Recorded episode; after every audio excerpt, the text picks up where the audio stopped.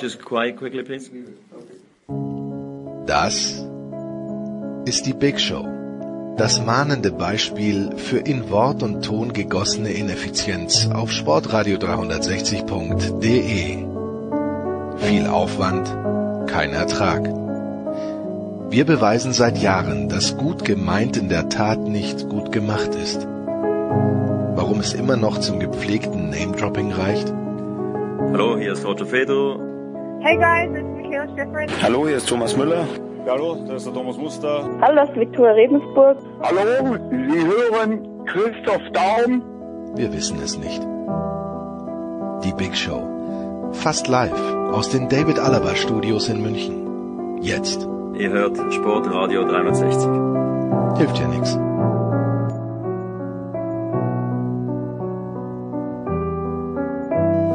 Okay, Ladies and Gents. Big Show 635. Gleich wird's losgehen. Davor der dringende, die dringende Kaufanregung unseres Magazins Sportradio 360. Zwölf Monate wird's wieder heißen. Es wird zum vierten Mal erscheinen. Und zwar Anfang Dezember. Aber bitte jetzt schon unbedingt vorbestellen. Letzte Woche, das hat ganz gut funktioniert, aber da ist noch Luft nach oben. Wie bestellt man vor? Steilpass at sportradio360.de, eine Mail schreiben, steilpass at sportradio360.de mit der Lieferadresse und der Anzahl der Exemplare. Es wird, glaube ich, sehr, sehr nett werden. Mindestens sehr, sehr nett, sehr, sehr grandios, hoffe ich. Mit äh, allen lieben Bekannten, die ihr hier in der Show hört, die werden dann auch geschrieben haben.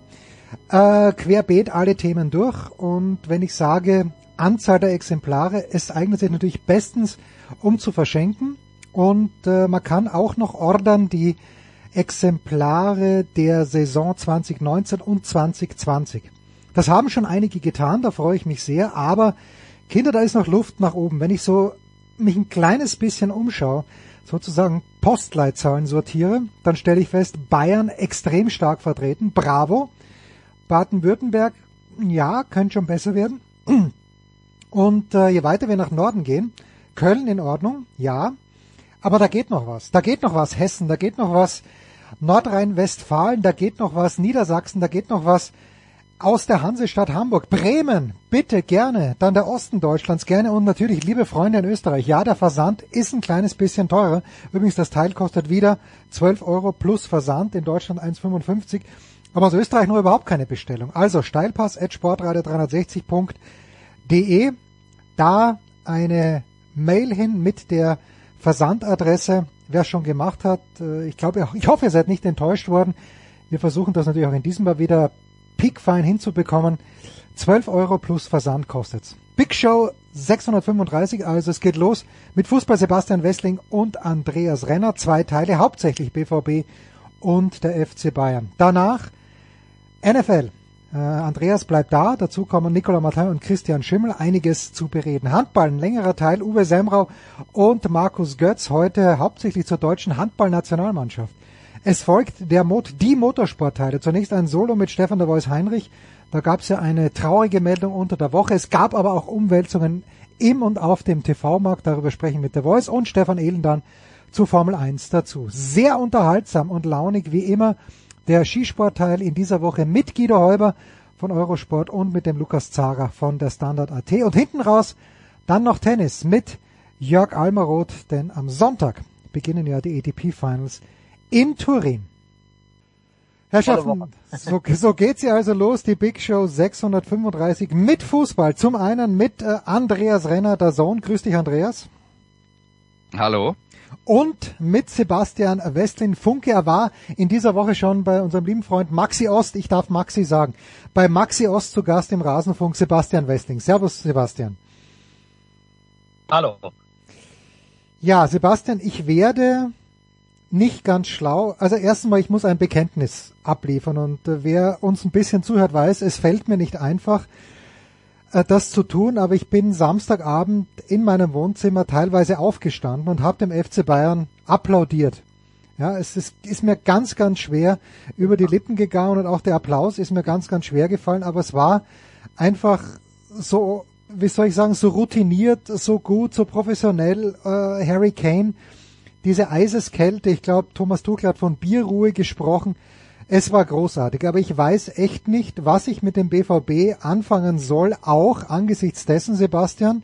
Und das ist meine Frage. Was sollen wir mit dem BVB anfangen, angesichts dessen, dass sie drei oder vier Tage später, drei Tage waren es, glaube ich, gegen Newcastle dann doch einigermaßen souverän gewonnen haben und jetzt ihre Gruppe anführen.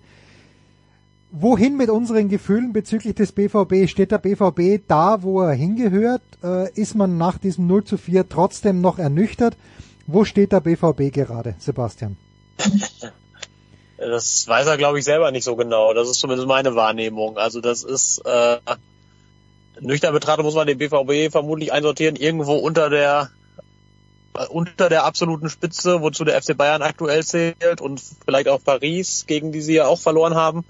Das waren die beiden Spiele gegen absolute Spitzenmannschaften, aber dann über dem breiten Rest der Bundesliga und dem europäischen Mittelmaß. Der werden die Spiele dann gewonnen.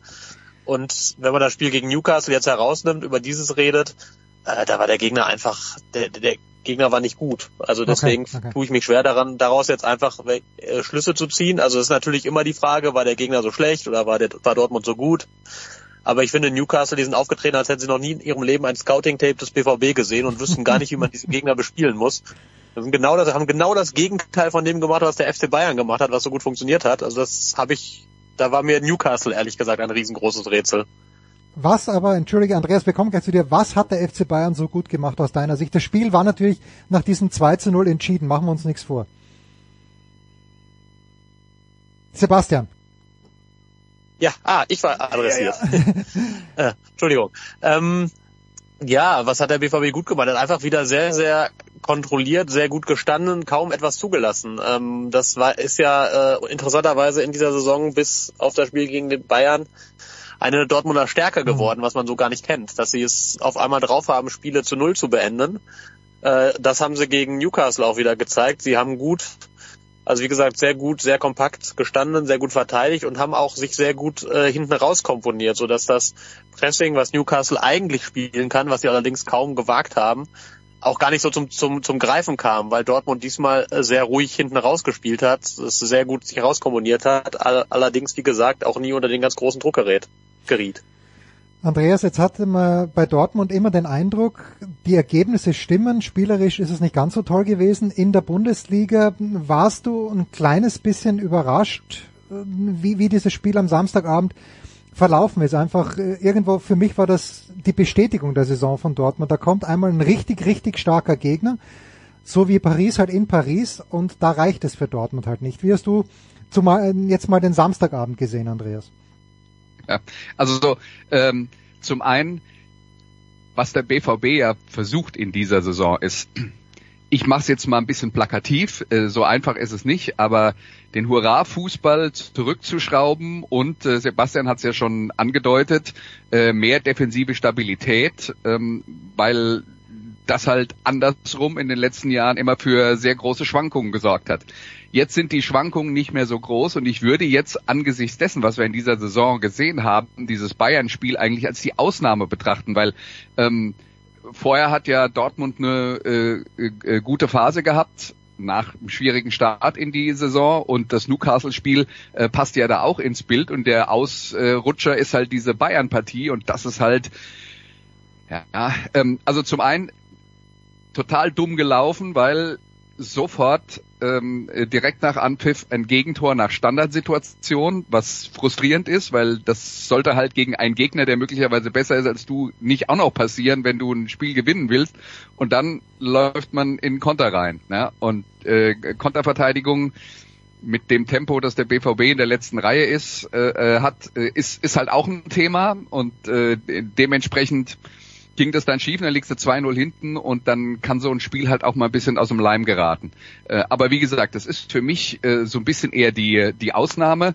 Ähm, wenn man es jetzt mal versucht einzusortieren, Newcastle ist schon ein europäisches Top-Team, das allerdings noch nicht allzu viel Erfahrung hat mit ähm, Spielweisen von äh, Mannschaften auf dem Kontinent. Also äh, die, die kennen halt den englischen Fußball. In dem englischen Fußball machen sie ja, obwohl sie so viel Geld haben, im Prinzip auch das, was Dortmund macht, wo sie sagen, unsere Stärke ist eigentlich defensiv solide und äh, da hat man dann immer noch, obwohl das ja so eine ähm, relativ teuer zusammengestellte Mannschaft schon ist, äh, sehr viel klassisch englischen Fußball bei Newcastle United und ähm, ja, das hat in den in den vergangenen Jahrzehnten schon öfter mal nicht funktioniert, das äh, im europäischen Wettbewerb äh, umzusetzen. Aber die, die die sind schon gut und äh, eigentlich, was die Voraussetzungen angeht und gerade was die finanziellen Rahmenbedingungen angeht und individuelle Qualität, sollten sie auch besser sein als Mhm. Dortmund. Ähm, und äh, ansonsten, wenn wir jetzt Dortmund versuchen einzusortieren in Deutschland, dann, äh, ja, Sebastian hat es ja angedeutet, also nicht vor Bayern und auch nicht vor Leverkusen, aber äh, dann halt schon, ja, sehr schnell. Immerhin schon. Ja, das Was? ist halt das, was man, was man, also we- wenn man sagt, das Bayern-Spiel ist der Ausrutscher, das, das stimmt natürlich. Man muss aber, wenn man es dann auf die Bundesliga betrachtet, dann halt auch sagen, es war halt auch der erste Gegner von, von gehobenem Kaliber, der in der Bundesliga überhaupt kam. Also Ja, aber wie viel gibt's Etwas denn davon in der Bundesliga, dass überspitzt- du ja, sagen willst, gehobener Kaliber, sind vielleicht, Natürlich etwas, das ist etwas, vielleicht überspitzt Bayern, etwas überspitzt formuliert, aber du hast halt einen Spielplan gehabt, der es sehr gut mit dir meinte bislang. Du hast äh, Leipzig noch nicht gehabt, du hast Leverkusen noch nicht gehabt und Stuttgart, die auch gut drauf sind. Du hast natürlich gegen Freiburg gespielt, gegen Hoffenheim gespielt, gegen Wolfsburg, die ganz okay drauf waren, aber Bayern war jetzt halt wirklich der erste richtig gute Bundesliga-Gegner. Das muss man halt auch immer sagen, das ist ja auch Teil der Einordnung. Ja, aber äh, dass sie gegen die nicht mithalten können, ist jetzt äh, tatsächlich etwas, was mich halt nicht schockt. Ja? Also das hätte ich auch. Nein, genau. ja, genau. Ja. Ja, nee, da, genau, aber die Art und Weise ist halt, wie sehr man nicht Ja, ja. mithalten kann. Das Ja, war ja. dann eher der Schock, weil das haben ja andere Mannschaften in dieser Saison, äh, also sehr viele andere Mannschaften in dieser Saison besser gemacht als der BVB. Was hat denn Julian Nagelsmann, äh, apropos äh, VfB, da geht's ja am Wochenende hin für die Dortmunder, aber was hat denn Julian Nagelsmann, Sebastian, hat er irgendwelche Erkenntnisse mitnehmen können aus diesem Spiel? Äh, dass er sich äh, Sorgen um seine Defensive machen muss, vermutlich, weil die ja zum großen Teil aus Dortmunder zusammengesetzt ist. Ähm, äh, ich glaube nicht, dass er, dass er groß überrascht wurde, sondern äh, dass Leroy Sané tierisch gut drauf ist. Das äh, wusste er vorher, dass er bei einem eventuellen EM-Spiel gegen die Engländer auf diesen Harry Kane aufpassen muss. Das wusste er vermutlich auch vorher. Und dass, äh, dass ein Mats Hummels nicht der schnellste ist, auch das ist keine Überraschung. Also es hat sich jetzt, finde ich, in dem Spiel nichts nichts gezeigt, was jetzt irgendwie ein Julian Nagelsmann, glaube ich, groß überrascht hat. Aber ähm, natürlich äh, wird wird er ins, ins Grübeln geraten sein, so ein bisschen, also was das geraten sein, das wird er schon lange vorher gemacht haben, aber dieses Thema, wie setze ich, wie baue ich meine letzte Reihe, das wird ihn schon beschäftigen, wobei äh, interessanterweise er ja sehr viel stärker auf Niklas Süle setzt, als das dessen Vereinstrainer tut. Was glaube ich auch tatsächlich mit diesem Thema Geschwindigkeit durchaus zu tun hat. Aber warum, warum macht das Edin Terzic nicht? Weil Geschwindigkeit, ich meine, Süle schaut ja immer noch nicht, Sebastian, ich, äh, er schaut immer noch nicht austrainiert aus, aber er ist ja trotzdem schnell. Das ist ja ein Paradoxon, wie man es im Sport eigentlich fast überhaupt nicht findet. Aber warum?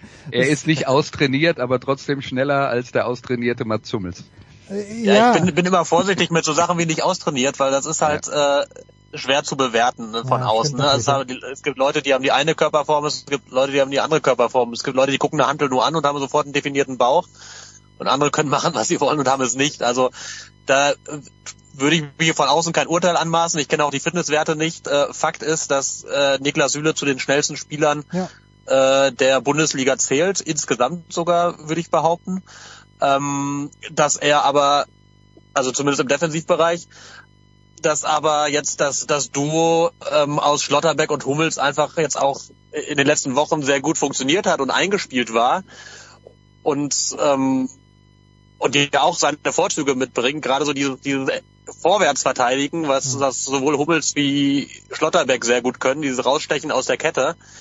Das ist ja eigentlich auch etwas, was du gegen die Bayern sehen willst. Also gerade gegen einen Stürmer wie Harry Kane, der sich ja immer weit zurückfallen lässt ins Mittelfeld, da willst du ja genau auch diese Verteidiger auf dem Platz haben, die da im Zweifel auch mal mit rausstechen können, den Zweikampf rechtzeitig führen können. Klammer auf, was auch Mats Hummels in vielen Szenen sehr gut gemacht hat, durchaus. Also wenn man sich das Spiel anguckt, da gab es viele Szenen, wo das sehr gut funktioniert hat und auch mit Schlotterbeck, dass sie dann eben aus dieser Kette rausgestochen sind und dann eben den Ball im Mittelfeld doch gewonnen haben.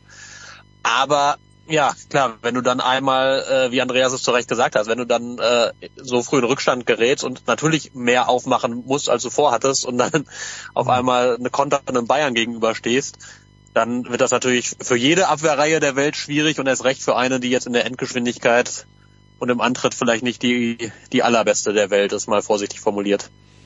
Andreas, ich habe in diesem Jahr eine Schulklasse, äh, die in einer Art und Weise sich mit dem Fußball auseinandersetzt, wie ich es noch nicht hatte. Also ich hatte ja oft äh, Schüler dabei, die sich fürs Fußball interessieren, aber die Jungs, die da drin sind, äh, schauen sich alles an, folgen sklavisch nicht nur Sebastian Wessling auf Twitter, sondern auch Fabrizio. Also der Nachname wird überhaupt nicht mehr genannt, sondern sie, sie sprechen, als ob es ein guter Freund wäre.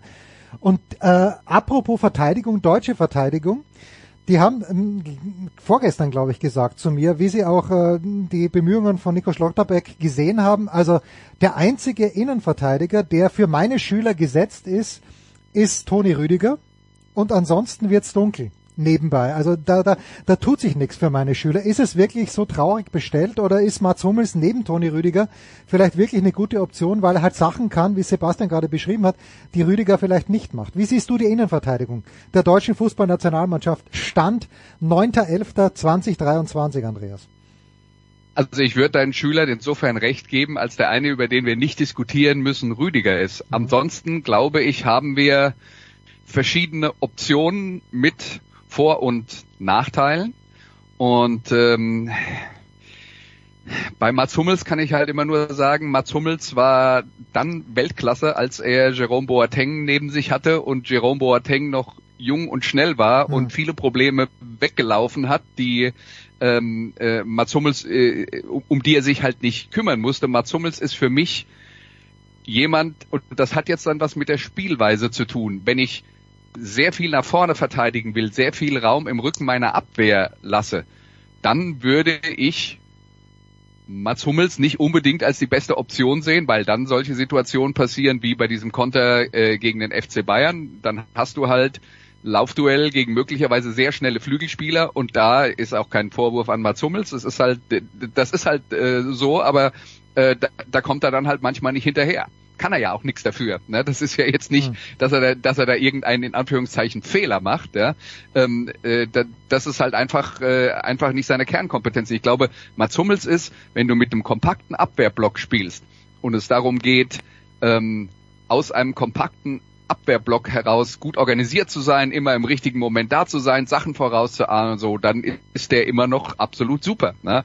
Und wenn du anders spielen willst, und das ist halt so ein bisschen das Problem von Mats Hummels, sowohl Löw als auch Flick und jetzt auch Nagelsmann wollen halt anders spielen, ähm, kommt das halt nicht immer seinen Stärken äh, zugute und dann redest du halt darüber, wer ist da der Nächste? Und dann kommen halt Namen wie Schlotterbeck, wie Tar und wie, ähm, äh, wie Sühle und äh, aus meiner Sicht ist halt Schlotterbeck der, von dem ich hoffe, dass er noch einen Schritt nach vorne macht, weil ich glaube, bei Sühle und bei Tar wissen wir inzwischen, was die sind. Hm. Und Schlotterbeck ist jemand, den ich noch in der Entwicklung sehe.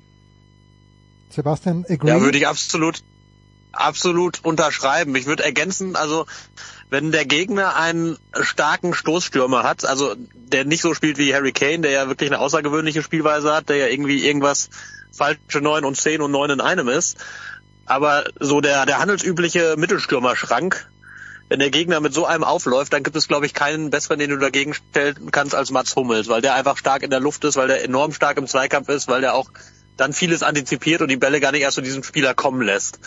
Aber eben, wenn du, wenn, wenn der Gegner dann eher über Tempo kommt, da, da bin ich dann genau, genau der gleichen Meinung auch wie Andreas. Da, da hat er einfach dann logischerweise Probleme. Und wenn du mit einer hohen Kette spielen willst, wie es Flick zum Beispiel wollte, dann hat da Mats Hummels halt dann jetzt einfach nichts zu suchen. Auf wen ich noch auch so ein bisschen hoffe, um noch einen Namen reinzunehmen, das wird, glaube ich, für die EM noch nichts, aber für die Zeit danach, wem ich viel, in wem ich viel Potenzial sehe, wem ich viel zutraue, ist Malik Chow. Mhm. Ja. Der in Mailand die Sache ja auch richtig gut macht und ich finde da, da auch echt einen Sprung nach vorne gemacht hat zu, im Vergleich zu seiner Schalke-Zeit, was das ganze Thema Spielweise, Positionierung und so angeht, auch schon sehr ordentliche Länderspiele gemacht hat. Also da, äh, das ist auch einer, der in der Zukunft durchaus da eine, auf jeden Fall ein gewichtiges Wörtchen mitreden könnte. Da mhm. gebe ich dir recht, das ist äh, wirklich einer mit, mit äh, super viel Talent und äh, bringt da sehr viel mit und er hat bei Mailand sich auch etabliert und das ist ja eine Mannschaft, die um die italienische Meisterschaft mitspielt, eine Champions League äh, eine gute Rolle gespielt hat in den äh, in den letzten Jahren. Also der der hat dann auch die Erfahrung auf dem äh, auf dem höchsten Niveau. Was ich bei dem sehe, ist, der hat sehr viele gute Spiele und dann ab und zu mal einen katastrophalen Ausreißer und äh, wenn er Grüße das von Nico bisschen- ja, ja, genau, aber das ist, äh, da, da reden wir ja von Spielern, die noch in einer Entwicklung sind, ne? Und äh, das ist ja dann hoffentlich der Endpunkt der Entwicklung, äh, dass, äh, dass da mehr Konstanz reinkommt und erst wenn du die Konstanz hast, bist du halt wirklich eine zuverlässige Stammkraft. Ein Wort Absolut. im ersten Teil, äh, ein Wort noch zu Mats Hummels. Sebastian, du bist ja auch bei der deutschen Fußballnationalmannschaft über Jahre dabei gewesen, äh, mit und ohne Mats Hummels. Aber was erwartet sich? Ich meine, die spielerischen Defizite und Vorteile von Mats Hummels äh, liegen auf der Hand, habt ihr beide ja fantastisch beschrieben. Aber was erwartet sich denn Julian Nagelsmann an Leadership, wenn ich das mal so, so deppert neudeutsch sagen darf, von Mats Hummels? wenn, wenn er ihn jetzt denn einberufen hat für die USA-Reise und ich meine, wenn er das schon macht, dann gehe ich schon davon aus, dass er natürlich auch ein leuchtender Kandidat für die EM 2024 sein wird. Ja. Ja, ich glaube, was bei Matt, äh, Julian Nagelsmann natürlich der Punkt ist, was er auch sehr klar formuliert hat, ist, dass er absolut äh, im Hier und Jetzt unterwegs ist als Bundestrainer. Also er hat ja jetzt auch nur erstmal nur einen Vertrag, der angelegt ist bis zur Europameisterschaft. Und, und sich deswegen auch sehr bewusst den Luxus herausnimmt, sich 0,0 zu scheren über irgendwas, was nach dem Turnier kommt, sondern einfach sagt, ich gucke einfach, was sind Stand jetzt meine besten Spieler. Und da gehört ein Mats Hummels jetzt aktuell dann einfach, einfach dazu mit all den Qualitäten, die er mitbringt. Also ich glaube, so, so platt würde ich das einfach sagen. Und natürlich, ähm, gerade wenn du nach dieser, dieser Phase Hansi Flick kamst, wo, wo es ja zuletzt komplett konfus war und drunter und drüber ging und gar nichts mehr gepasst hast, dass du dann erstmal so einen erfahrenen Spieler dazu nimmst, um zu sagen, wir gucken mal, dass wir das hinten den Laden halbwegs geordnet kriegen. Und dabei hilft mir so einer. Das fand ich dann absolut nachvollziehbar und die richtige Entscheidung. Schön. Was ich ganz interessant finde, ähm, wenn in Deutschland in der Öffentlichkeit darüber diskutiert wird, wer die Führungsspieler der Nationalmannschaft sind, weil du das Thema jetzt mit Führungskraft und Mats Hummels und so. Ich habe das schöne äh, Wort Leadership. Leadership klingt viel besser als Führungskraft. Ja, ja, okay, na gut. Also dann äh, die echten Leader. Und was ich ganz interessant finde, ist, in der öffentlichen Wahrnehmung taucht der Name nie auf. Wenn man aber was hört, was die Mannschaft von sich gibt, wird ein Name immer als erstes genannt, wenn es um Leadership geht, und das ist Antonio Rüdiger. Die Öffentlichkeit nimmt den offensichtlich nicht so wahr, hat vielleicht was damit zu tun, dass der seit Jahren im Ausland äh, unterwegs ist und halt nicht jede Woche am Mikrofon eines deutschen Senders zu hören ist. Aber äh, ich glaube nicht, dass wir an dem Punkt ein großes Defizit haben. Mit oder ohne Mats Hummels. Und Hummels ist ja auch einer, der gerne voranschreitet. Gut, gut, gut. Pause.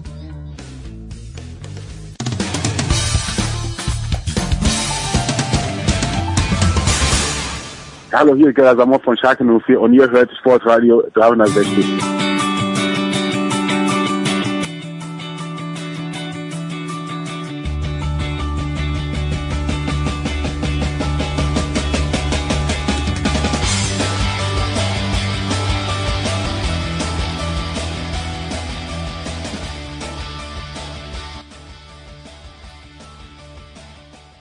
Big Show 635, Sportradio 360. Wir bleiben beim Fußball. Andreas Renner und Sebastian Westling sind in der Leitung und ich habe eigentlich geschworen, dass ich Social Media ein kleines bisschen weniger in Anspruch nehme, scrolle aber am Montag oder Dienstag äh, durch mein Instagram-Feed durch und wer, mir wird vorgeschlagen, ich glaube vom Bayerischen Rundfunk, ein Gespräch oder zumindest eine Stellungnahme von niemand anderem oder mit niemand anderem als Dieter Bohlen. Und Dieter Bohlen fühlt sich bemüßigt, Sebastian, fühlt sich Herrje. bemüßigt, pass auf, für Thomas Tuchel in die Bresche zu springen. Äh, Er hätte mit ihm einen Urlaub irgendwo verbracht und total bodenständiger Typ, freundlich zu jedem und es wäre jetzt ein gutes Recht, dass er endlich mal reagiert darauf, wenn er ständig kritisiert wird.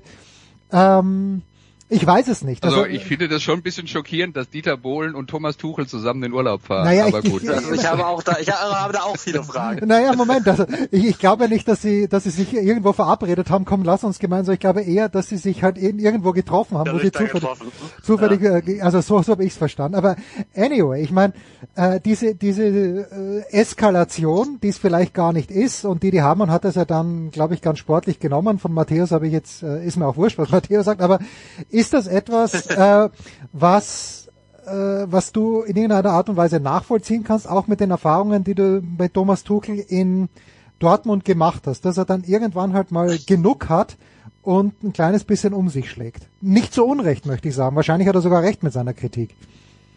Äh, er hat inhaltlich komplett recht. Ich kann das auch menschlich komplett nachvollziehen. Ich find's nur, also ich, wenn ich, wenn ich sein Berater wäre, hätte ich ihm abgeraten, sagen wir so.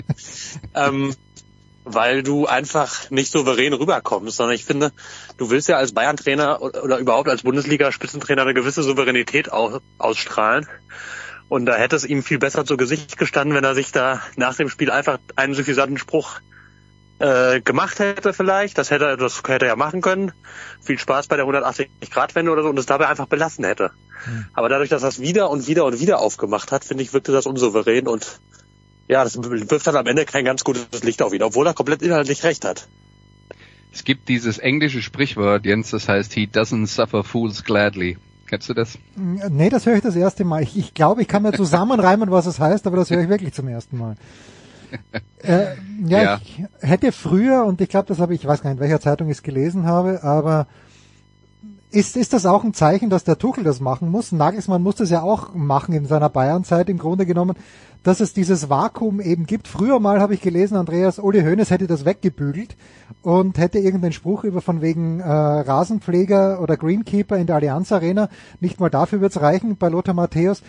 Ist das auch ein Zeichen dafür, dass bei Bayern jetzt dieser Lautsprecher, der uns über Jahre unterhalten, aber gleichzeitig auch auf die Nerven gegangen ist, fehlt?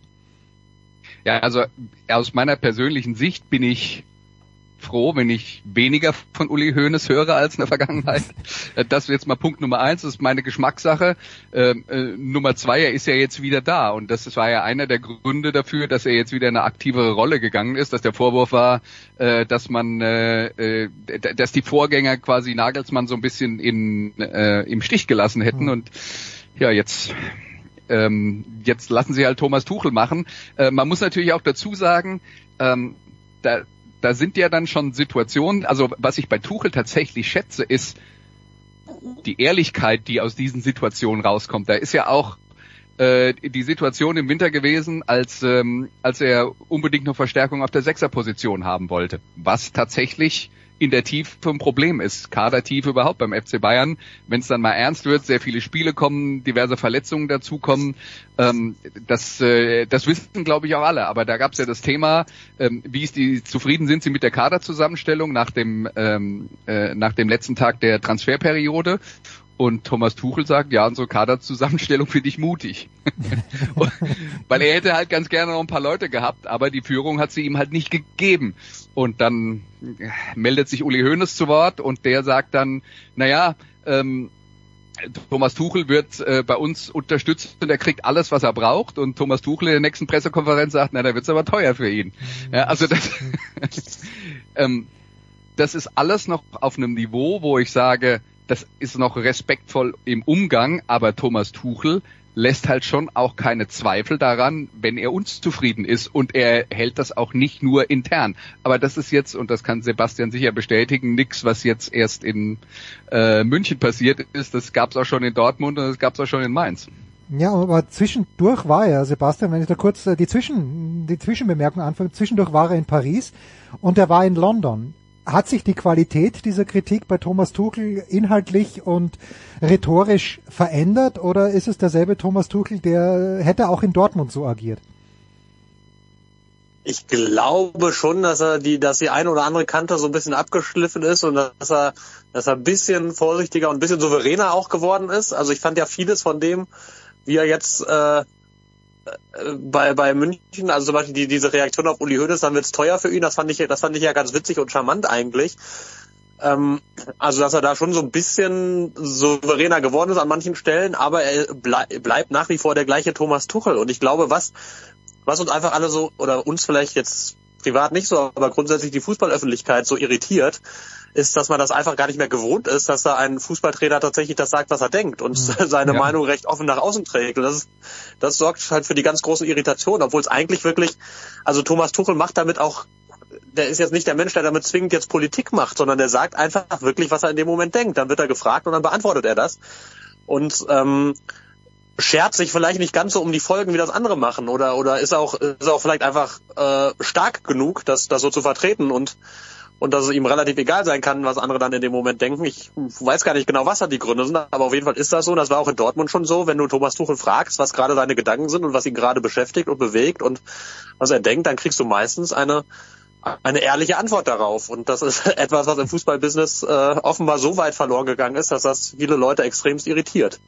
Ja, und das ist ja auch was, worüber sich viele Leute eigentlich dann beklagen, äh, dass, äh, dass das alles so, äh, dass man nur noch irgendwelche generischen Antworten äh, von einer PR-Abteilung äh, vorgekaut äh, quasi vor die Füße geworfen bekommt. Aber wehe, es ist dann mal jemand anders. Dann dann, dann weiß man auch an den Reaktionen abzulesen, warum die meisten nur noch generische vorgekaute Antworten geben. Genau. Ja, ich äh, überlege gerade, ob äh, wer wäre dann noch ein Kandidat? Ist Christian Streich noch so ein Kandidat, von dem man bekommt, was er gerade denkt? Oder hat sich Christian Streich, Andreas, über die letzten Jahre äh, auch ein bisschen diplomatischer entwickelt? Also ich glaube, bei Christian Streich ist ja ähm, es sind ja die, die Dinge, die er sagt, die für Aufsehen sorgen, haben ja selten was damit zu tun, was im eigenen hm, Verein passiert. Ich glaube, ja. da ist er extrem ähm, äh, extrem loyal und äh, sieht das als Teil seiner Familie. Der sagt eigentlich auch, praktisch nie was Schlechtes über irgendwelche Spieler oder irgendwelche ähm, äh, Abläufe im Verein. Ähm, der ist ja jemand, der seine Meinung dazu sagt, wie die Welt funktioniert und was ihn daran stört. Und das ist ja was, wo sich viele Fußballtrainer komplett raushalten. Da kann man dann auch sagen, bei zum den Glück, meisten ist es vielleicht auch ja. gar nicht so schlimm, wenn man nicht über Dinge redet, von dem man, mit dem man sich nicht beschäftigt, von dem man keine Ahnung hat. Aber Christian Streich ist offenbar jemand, dem das am Herzen liegt und er hat dann ja dazu dann auch eine Meinung und äußert die.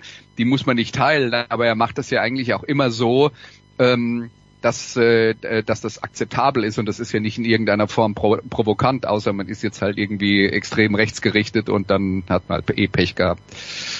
Wir alle haben dann Pech gehabt. Ein Wort noch oder vielleicht auch mehrere äh, zu Harry Kane, wo ich wieder ganz kurze, wirklich sehr kurze Vorgeschichte anbringen muss.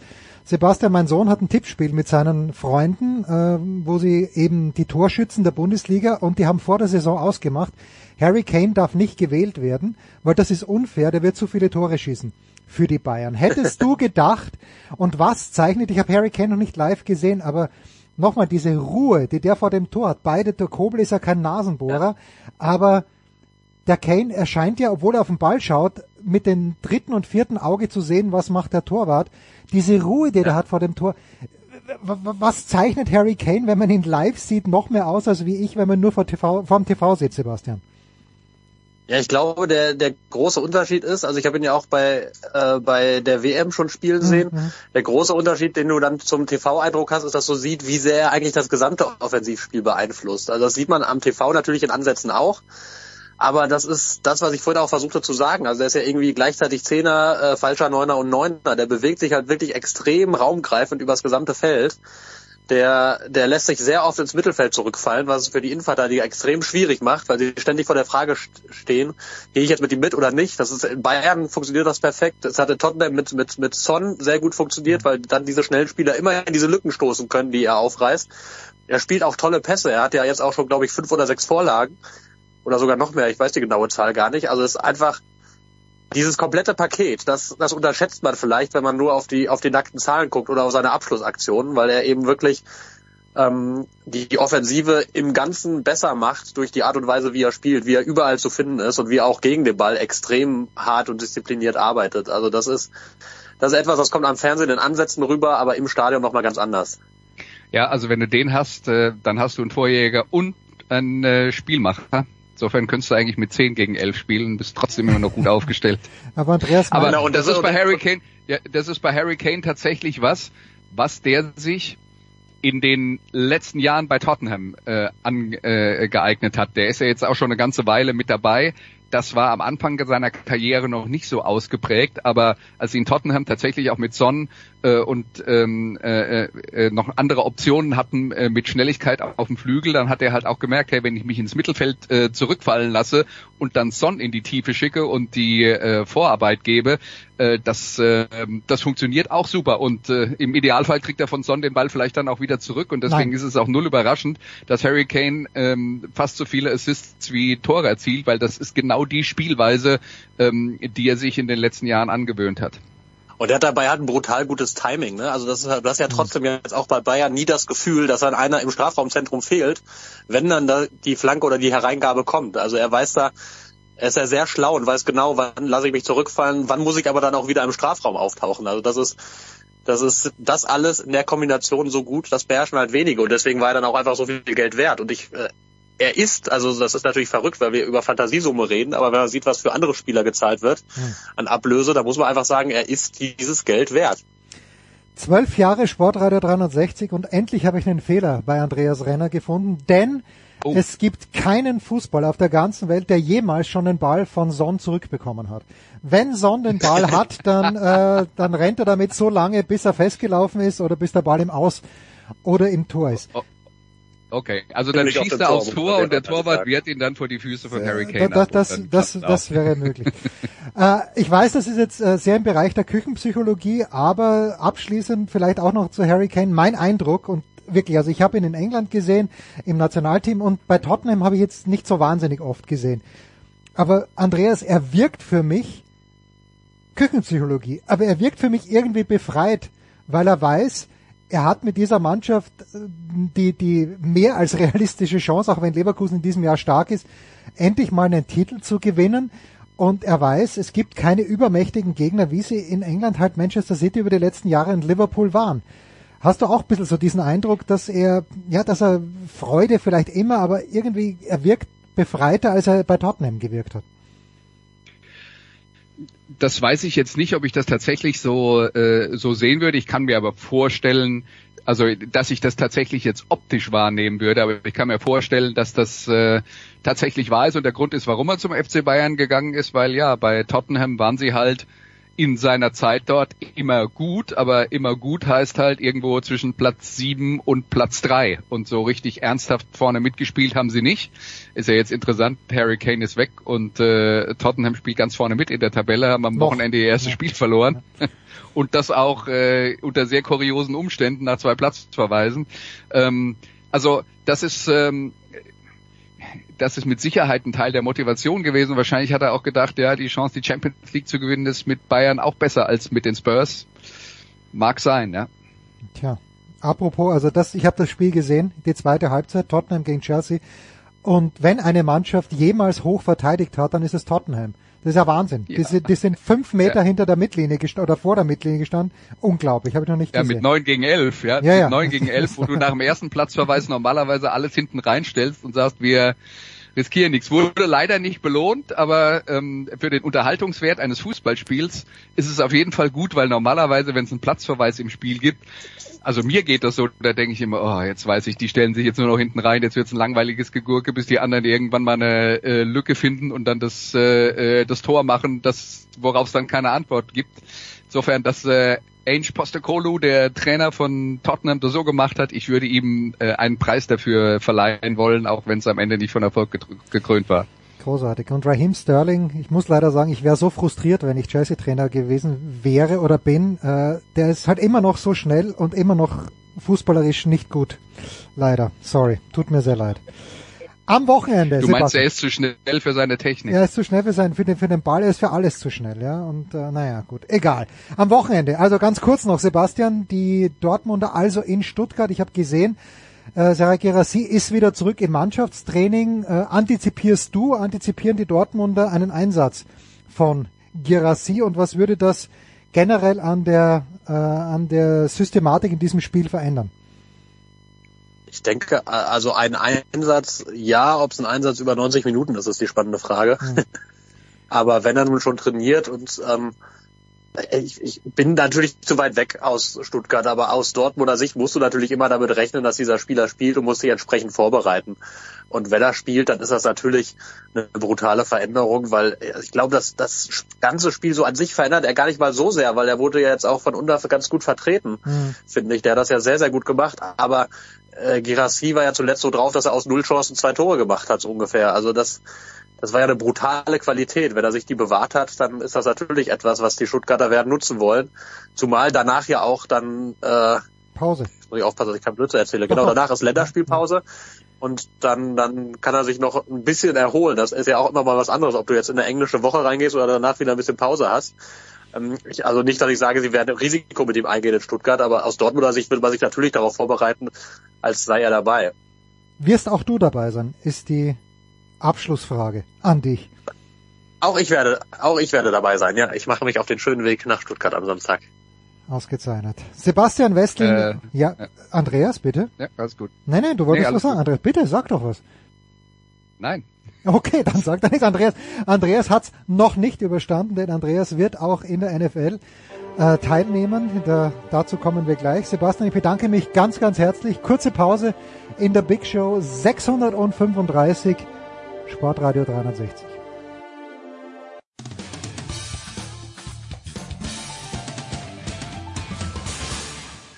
Hallo, hier ist der Matthias Berthold. Äh, Ich begrüße euch auf Sportradio 360, ähm, meine favorite Radiostation im Internet.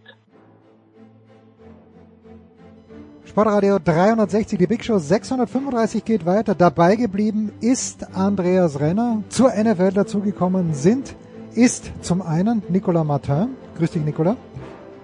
Hallo. Und äh, Christian Schimmel. Servus, Christian. Hallo und ich lebe, fantastisch. Großartig. So, ich möchte mit zwei Zitaten starten, die ich in dieser Woche aufgeschnappt habe. Zum einen das erste Zitat über einen Mann, der auch in diesem Haus wohl gelitten war, zumindest vor einigen Jahren. Achtung, Russell Wilson is quietly having the rebound season he so desperately needed, ist das erste Zitat. Und das zweite, Aaron Rodgers has nothing to gain by coming back. Ich weiß gar nicht, Nicola, mit welchem Zitat man beginnen möchte, aber mir wäre nicht aufgefallen, dass Russell Wilson wirklich äh, immer besser wird. Offenbar, ich weiß es nicht. Ist das auch dein Eindruck? Take it away, Nicola. Ist, ich ich finde es schwierig, weil also die Broncos sind so ein Auf und Ab dieses Jahr. Also ähm, und das waren ja eher Losgewinn-Geschichten zuletzt. Ja, keine Ahnung. Also äh, ich weiß auch nicht, ob das alles nur Russell Wilson ist in, in, in Denver. Da äh, also ich habe aber auch zu wenig Denver gesehen, muss ich zugeben. Dieses 20 zu 70 hat mich dann doch mal abscheiden lassen. Das ist. Ähm, und das Spiel gegen die Bears das Jahr die Woche drauf war jetzt auch nicht der Offenbarungseid und seitdem muss ich sagen, ver verfolge ich das nur mit einem Auge. Ähm, warum sollte Aaron Rodgers, wieso, so stimmt Aaron Rodgers die Achillesrede, die soll ja schneller heilen als alle denken, Christian. Äh, wenn wir uns das anschauen im Playoff-Picture im Augenblick, die Jets in der AFC auf 11 mit 4 und 4, aber halt auch nur ein Spiel hinter Platz 7. Das wären im Augenblick die Bengals mit 5 und 3, Schrägstrich die Bills mit 5 und 4, die sich da betteln. Ähm, ja, irgendwie, es, es funktioniert ja bei den Jets natürlich auch ohne Aaron Rodgers. Die Frage ist natürlich wirklich, wenn es die Achillessehne ist, willst du es rushen für vielleicht ein Playerspiel und dann passiert wieder was und dann ist es schlimmer und dann ist tatsächlich die nächste Saison in Gefahr. Man wird ja nicht Ja, das ist halt alles komplett spekulativ. Ja. Und deswegen, was soll ich dazu sagen, ob jetzt ein Spiel früher oder später kommt? Aber Also er Ja, scheint demonstrativ zeigen halt zu wollen, dass er schnell heilt. Da war er neulich im Stadion unterwegs, ohne Krücken. ja, aber nochmal, das ist halt, sorry, seid mir nicht böse, lass mich nicht drauf ein, das sind halt komplette Ferndiagnosen. So, why? Nur die Aussage, dass es halt für ihn um nichts geht, ist halt kompletter Quatsch. Weil die, die Jets mit der Defense, die haben jetzt offensiv nicht die Masse an Verletzungen außer von Rogers, die sind direkt ein Contender. Selbst wenn die als, als letztes Team äh, den letzten Wildcard-Spot bekommen, sind die ein Contender. So, die Defense ist stark, du hast immer noch, noch Garrett Wilson, du hast immer noch ein Running Game. Die, die O-Line ist ein bisschen shaky, klar, Alicia Vera Tucker, der dann, der dann längerfristig ausfällt und einige andere, das ist ein Problem. Ist auch beim nicht ganz fitten Rogers natürlich ein umso größeres Problem. Aber trotzdem ist das ein Team, was um Titel mitspielen kann, wenn Rogers gesund ist. Und deswegen verstehe ich die Aussage nicht. Ich habe auch die erste Aussage nicht verstanden zu Russell Wilson, aber. Ich habe es noch aufgeschrieben. Christian, du weißt, ich habe keine Ahnung, aber ich schnappe öfter mal Zitate auf und werfte euch dann Finde ich gut. Unverdaut, unverdaut einfach mal hin. So schaut's aus. Ja. Wenn man sich die, die Tabellen übrigens nach Conferences anschaut, die Broncos vorletzter in der AFC tatsächlich. Das äh, sticht, wenn man sich Tabellen global anschaut, nicht so raus. Aber ja, ähm, wir hatten ein NFL-Spiel in Deutschland am Wochenende, Andreas. Die Chiefs gegen die Dolphins. Die Chiefs ähm, die die AFC West anführen gegen die Dolphins, die die AFC East anführen und äh, ja, die, die Dolphins haben lange gebraucht, um in dieses Spiel zu finden und haben es dann letztendlich verloren, 14 zu 21. Wir sind Mitte der Saison, was nehmen wir so ein Spiel mit? Also zum einen, ähm, ich, ich glaube, dass wenn man daraus einen größeren oder ähm, vielsagenderen Rückschluss ziehen will, dann ist es natürlich, dass Miami jetzt zum dritten Mal gegen richtig guten Gegner gespielt hat und zum dritten Mal verloren hat. Das ist jetzt nicht so, dass sie jetzt komplett chancenlos waren, aber gegen richtig gute Gegner funktioniert ihre Offense nicht äh, so gut, dann äh, da fehlt die Explosivität und dann kann man sie halt auch schlagen. Äh, tatsächlich ist es so, dass äh, die Defense sich aber äh, in der Zwischenzeit verbessert hat bei den Miami Dolphins. Jedenfalls konnten sie halt ihr Potenzial noch nicht komplett ausschöpfen und dann hast du noch einen äh, Turnover, der dir zum Touchdown zurückgetragen wird, einen kuriosen Turnover, der dir zum Touchdown zurückgetragen wird. Und äh, die Chiefs Defense war gut genug, um äh, Miami so einzubremsen, dass es halt am Ende nicht gereicht hat. Und das war halt nicht der erhoffte Shootout, wo man dann auch klar sagen muss, bei den Kansas City Chiefs, äh, trotz Patrick Mahomes, über den wir immer reden, und die Offense und ja, ja, ja, äh, also die Chiefs sind des, dieses Jahr deswegen so gut, weil die Verteidigung so stark ist. Und die Offense hat dann noch gehörigen Nachholbedarf, hat Patrick Mahomes nach dem Spiel auch gesagt, wir kriegen das hin, wird man sehen. Ja. Aber ähm, das ist tatsächlich ein Problem, an dem man arbeiten muss, weil da viele unerfahrene junge Receiver mit dabei sind und das äh, äh, Laufspiel auch nicht so funktioniert, wie man es gerne hätte. Ja, insofern äh, waren, glaube ich, ein paar Leute enttäuscht, dass das Spiel nicht äh, dieser große Kracher war, den man sich erhofft hat mit der Miami Offense gegen Patrick Mahomes. Aber ist das nicht immer so, dass wir solche großen Kracher erwarten und dann ja, ja dann ist es doch ja. mittelmäßig, ne? also mittelmäßig in Ab- und ja, also, an, Abführung, ne? Es ist trotzdem also, sehr gutes Footballspiel gewesen. Wenn dann zwei gute Teams gegeneinander spielen, haben die auch gute Verteidigungen und die können dann den Gegner halt ab und zu mal stoppen. Das passiert meistens, ja. Christian, wie groß ist dein Vertrauen in diese Dolphins, die ja, wie Andreas schon gesagt hat, äh, jetzt diese 6 und 3 Bilanz haben, aber halt in dem Sinne die drei Spitzenspiele, die sie im Spielplan haben, wenn man so will, alle verloren haben? Ja, du hast eben dieses 70-Punkte-Ding fast angesprochen. Das hat mich damals sehr abgeholt.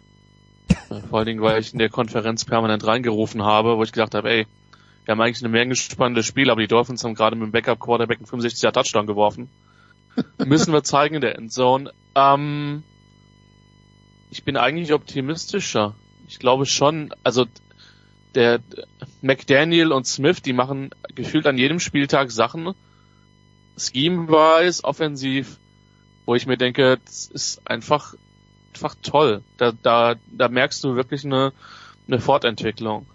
Interessanterweise hat ihn wirklich ein bisschen wehgetan und ich bin normalerweise schon eher in der Fraktion Running Backs Don't Matter. Aber der, der Verlust von Achen hat ihn schon ein bisschen wehgetan, muss man sagen, weil er ihm eine andere Dimension gegeben hat. Jetzt ist natürlich die Frage, was machen die, was machst du halt, wenn du, wenn du halt Tyreek Hill doubles? Und was sind deine Antworten darauf? Sie haben die bislang erstaunlich gut gefunden. Man darf nicht vergessen, bei denen sind zwei Starter in der O-Line aktuell raus. Vor allen Dingen Interior Pressure ist gerade für kleine Quarterbacks ein Problem. Und das merkt man bei, bei Tango Valor. Die Defense hat jetzt am Wochenende einen guten Auftritt gehabt, was mich ein bisschen beruhigt hat, weil die sind für mich ein bisschen, ein bisschen eher das Fragezeichen. Die Rückkehr von Jalen Ramsey hat ja mit Sicherheit was, was bewirkt. Also, ich glaube schon, dass die scary sind. Sie sind jetzt, sind sie in den Top 3 Favoriten? Vermutlich aktuell nicht, aber die sind absolut scary und, und können weit gehen und ich wehre mich auch so ein bisschen dagegen, dass dieses Spiel, nur weil es jetzt nicht diese Masse an Punkte hatte, in Deutschland schlecht gewesen ist. Das haben zwei Defenses wirklich äh, den Weg auf den Platz gefunden und, und haben da eine sehr gute Leistung gezeigt. Und dass man Mahomes, der mit seinem Receiver-Squad äh, ein bisschen, bisschen am struggeln ist, durchaus Probleme bringen kann, das, das haben schon mehrere Teams bewiesen. Von daher, also ich sehe das alles etwas optimistischer tatsächlich. Dann, ja, die Dolphins in ihrer Division 6 und 3 vor den Bills, Christian 5 und 4, die jetzt gegen die Bengals verloren haben, 24-18. Ähm, man hat jetzt schon in der Reaktion so ein bisschen das Gefühl, dass man in Buffalo so doch ein bisschen nervöser auf den Stuhl rückt. Die nächsten vier Gegner, Broncos, Jets, bei den Eagles, bei den Chiefs. Äh, der ein oder andere Bills-Fans will wahrscheinlich jetzt mal irgendwann äh, vielleicht etwas mehr als so eine Siegesserie sehen, weil im Augenblick ist halt Sieg, Niederlage, Sieg, Niederlage, Sieg, Niederlage. Wo siehst du die Bills? Immer noch gut und äh, immer noch absolut im Rennen einen guten Spot in der AFC. Obwohl sie die Dolphins geschlagen haben, vielleicht nicht ganz so stabil, äh, weil Miami für mich insgesamt die, die etwas konstantere Offense tatsächlich, tatsächlich spielt. Ja, ich bin dann am, am Sonntag, äh, nee, am, am, am Montagvormittag, ich habe dann ein bisschen Highlights gesehen und bin dann irgendwann auf eher, äh, einen gewissen Herrn A. Renner gestoßen und habe gemeint, war es denn so knapp wie der Score war? Und der meinte, nein, von daher gebe ich das jetzt mal ein bisschen weiter an Andreas, weil du hast ja das letzte Mal live gesehen. Und wir wissen über die, um die Probleme in der Defense, jetzt scheint aber auch die Offense ein bisschen zu strugglen.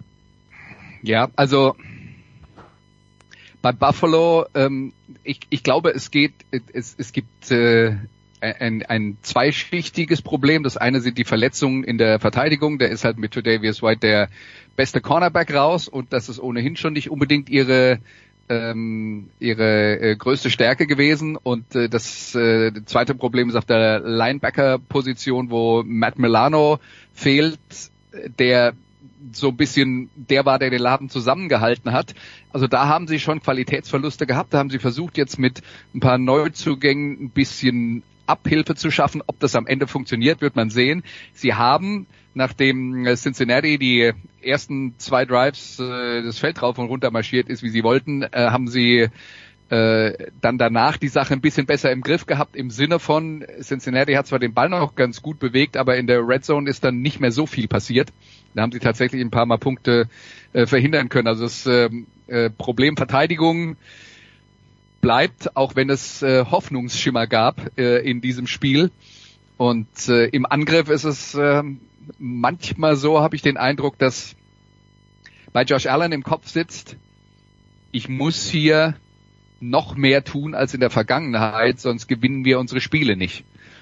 Und das ist häufig der Punkt, wo man die Struktur des Spielzuges dann verlässt, anfängt zu improvisieren und zwar nicht nur bei 15 oder 20 Prozent der Spielzüge, sondern bei 50 bis 60 Prozent der Spielzüge und dann wird es irgendwann zufallsbasiert und nicht mehr erfolgreich. Und ich glaube, in die Falle ist Josh Allen nicht zum ersten Mal in seiner Karriere getappt, weil das ist ja schon einer, dessen Stärke auch ist, dass er sehr viele Dinge probiert, aber da gibt's immer so eine extreme Gratwanderung, wo man aufpassen muss, dass man links, nicht links und rechts runterfällt. Und ähm, Josh Allen hat sicher äh, in dieser Saison öfters mal Tage gehabt, wo er es zu sehr erzwingen wollte und damit dem Gegner in die Karten gespielt hat. Also diese Sachen, diese Probleme existieren. Die sind nicht komplett unlösbar. Äh, man kann in der Defensive besser werden, auch wenn man natürlich die Qualität, die man verloren hat, nicht eins zu eins ersetzen kann. Und in der Offensive habe ich halt immer den Eindruck, die sehen dann besser aus, wie zum Beispiel letzte Woche gegen Tampa, wenn sie ähm, wenn sie eben sich zufrieden geben mit dem, was der Spielzug äh, von, von der Planung her hergibt, nämlich der erste Read ist dann halt ein Pass für sieben Yards und dann nimmst du den halt, statt den gleich den die Anspielstation zu übersehen und dann gleich mal versuchen, den 40-Yard-Pass zu werfen. Ähm, wenn, wenn da die Balance wieder besser stimmt, äh, glaube ich, dass Buffalo immer noch eine Mannschaft ist, die eine gute Playoff-Chance hat. Aber äh, wenn wir jetzt über äh, aktuelle Tagesform und äh, Super Bowl-Favoriten äh, reden, dann gehören die da zumindest mal zur Zeit eher nicht dazu. Aber es besteht eigentlich kein Grund für Panikmodus in der Offense. Ich meine, selbst wenn die Defense geschwächt ist, ist es ja nicht so, dass die Ergebnisse völlig aus dem Leim gehen. Das stimmt, aber ähm, es ist ja auch immer die Frage, was sitzt im Kopf des Quarterbacks und wenn er halt der Meinung ist, so die Defense kann den Gegner nicht halten und ich muss hier quasi bei jedem Drive äh, einen Touchdown erzielen, dann ob das richtig ist oder nicht, äh, dann geht's halt schief. Und äh, Patrick Mahomes hat in seiner Karriere diese Phasen auch schon gehabt, wo wir über ihn diskutiert haben und gesagt haben, will der zu viel, macht der zu viel. Ich glaube, vor zwei oder drei Jahren gab's mal so eine Situation, als die Chiefs Defense wirklich nicht besonders gut war. Und dann hat die Offense und dann hat der Quarterback äh, zu viel Risiko genommen und dann wird's nicht besser dadurch. Okay. Ähm, Quarterbacks, äh, die wir loben wollen, wir haben es ja schon mal getan. Christian darf nochmal, weil CJ Stroud jetzt den Rookie-Rekord für Quarterbacks gebrochen hat. 470 Yards, 5 Touchdown-Pässe in einem wilden Spiel gegen Tampa. Tampa, die unter der Minute vor Schluss in Führung gehen, aber Stroud führt sein Team sechs Plays, 75 Sekunden, äh, sechs Plays, 75 Yards, 40 Sekunden übers Feld und die Texans gewinnen 39, 37, Christian, und du hast es immer gewusst. Ja, ich war zumindestens. Ich habe schon, ich habe schon am Wochenende gesagt, je nachdem wie die Quarterback-Klasse ausgeht, werde ich zwei Ehrenrunden drehen. Einmal bei CJ Stroud und einmal bei Will Levis, aber bei Will Levis ist es entschieden zu früh, muss man tatsächlich sagen. Dem hat dann die starke Pittsburgh Defense äh, doch, doch zugesetzt. Stroud war so unter Feuer und ich weiß nicht, ob ihr euch noch dran erinnert, dass das große Thema letztes Jahr, zwei Wochen vorm Draft, war dieser, das war das kognitive Test, den er offensichtlich komplett vermasselt hat. Ja, der muss richtig schön schlecht gewesen sein, aber das scheint ja, ja jetzt keinen Einfluss auf das auf dem Feld zu haben. Und, und nochmal, ich sage nicht, dass das keinerlei, dass das dir keinerlei Einflüsse oder keinerlei Informationen liefert. Aber Kontext ist halt, Kontext ist halt alles. Und wenn du jetzt halt siehst, so die Präzision, der ist auch was, so, ey, du hast nie ein großes Spiel gewonnen. Der hat letztes Jahr selbst gegen, selbst gegen dem Spiel, wo er verloren hat, gegen Michigan, ich bin mit der Erwartung reingegangen, das ist kein gutes Tape. Und es war gutes Tape, weil der Bälle an Spots gelegt hat, weil der eine Präzision hatte, die, die kaum ein anderer hatte, weil der einen Poise in der Pocket hatte. Ähm, das ist, das ist einfach sehr, sehr gut. Und ich hatte auch Bryce Young sehr, sehr hoch. Und ich glaube auch, dass Bryce Young noch sehr, noch, noch sehr wohl kommen kann und dass der halt noch ein ganzes Stück weit mehr unter der Offensive Line Situation leidet und der Tatsache, dass er keine wirkliche Nummer eins, Nummer eins Receiver hat, was daran geschuldet war, dass die Panthers erst in eine Situation gekommen sind, für ihn zu traden, indem sie eben DJ Moore abgegeben haben, der bis jetzt nicht wirklich die Erwartungen in Chicago erfüllt hat. Aber das nochmal nebenbei. Aber Präzision ist immer noch ein Merkmal. Die Art und Weise, wie du dich in der Pocket bewegst, ist ein Merkmal. Alles, was Trout gemacht hat, hat sehr reif ausgesehen. Zum Teil halt langweilig, weil er eben nicht diese, diese spektakulären auf Plattformwürfe drin hatte, weil er sie halt nicht gebraucht hat. Bis jetzt läuft er gerade weg mit der, mit der Rookie of the Year Trophäe.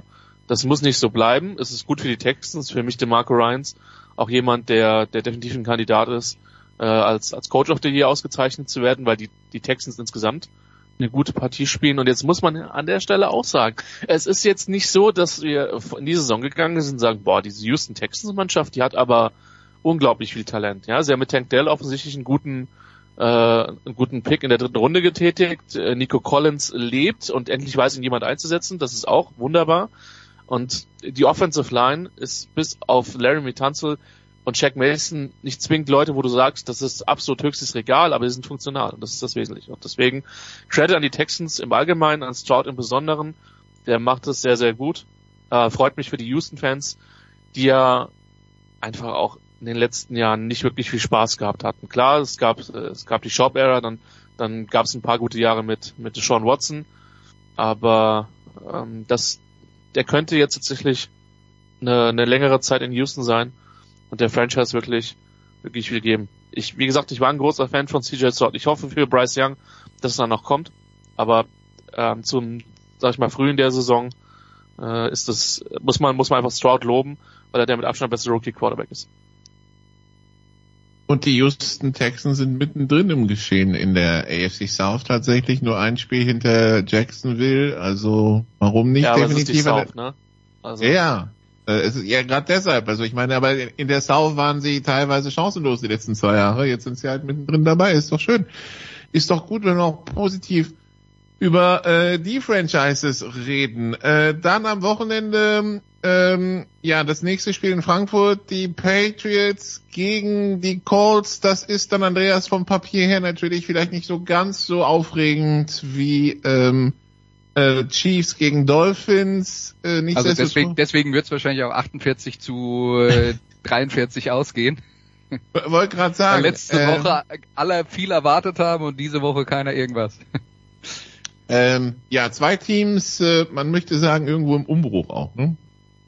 Ja, natürlich. Also ähm, die Colts sowieso im Umbruch. Die haben natürlich das Problem, dass ihr Rookie-Quarterback Anthony Richardson, der gute Anzeichen äh, hatte, also äh, sich in den ersten paar Spielen, die er gemacht hat, äh, gut verkauft hat. Äh, dass der halt leider verletzungsbedingt für den Rest der Saison ausfällt mit einer Schulterverletzung. Der spielt jetzt Gardner Minshew. Das ist ein, ich würde sagen, solider NFL-Quarterback, der halt physisch limitiert ist. Ähm, also der ist quasi das absolute Gegenteil von Anthony Richardson. Und äh, ja, die Patriots sind halt ein Team auf der Suche nach sich selbst und gerade offensiv ist das äh, ist es immer wieder extrem schwierig, ähm, aber es ist auch eine Mannschaft äh, und da muss man halt äh, die sportliche Leitung, den Head Coach und den General Manager mit ins Boot nehmen, die übrigens die gleiche Person sind, nämlich Bill Belichick. Ähm, da fragt man sich dann schon, wie es sein kann, dass dieses Team inzwischen so wenig Talent hat. Da ist ja in den letzten Draftklassen vieles schiefgegangen und äh, viele falsche Entscheidungen getroffen worden, was Christian mit Sicherheit nochmal genauer ausführen könnte. Man sollte vielleicht auch nicht den Hund draften lassen, Christian. Nee, nee, zweifellos nicht. Also, wobei die Frage ist, ob der, ob der Hund vielleicht nicht, also, naja. Nein, aber das ist halt das Ding, äh, dass wir halt, wenn du einen Hall of Fame Quarterback hast, dann fallen dir viele Entscheidungen, die du halt triffst, nicht so stark auf die Füße, wenn sie halt nicht so optimal sind. Ja. Weil wenn du den halt nicht mehr hast, dann, dann, äh, ja, dann sind die Konsequenzen halt grö größer, weil, weil er vieles vielleicht verdeckt. Und die haben in den letzten Jahren viel Substanz verloren. Sie haben vor zwei Jahren in der Free Agency mal richtig versucht aufzurüsten. Ja. Das hat alles, alles nicht so wirklich funktioniert.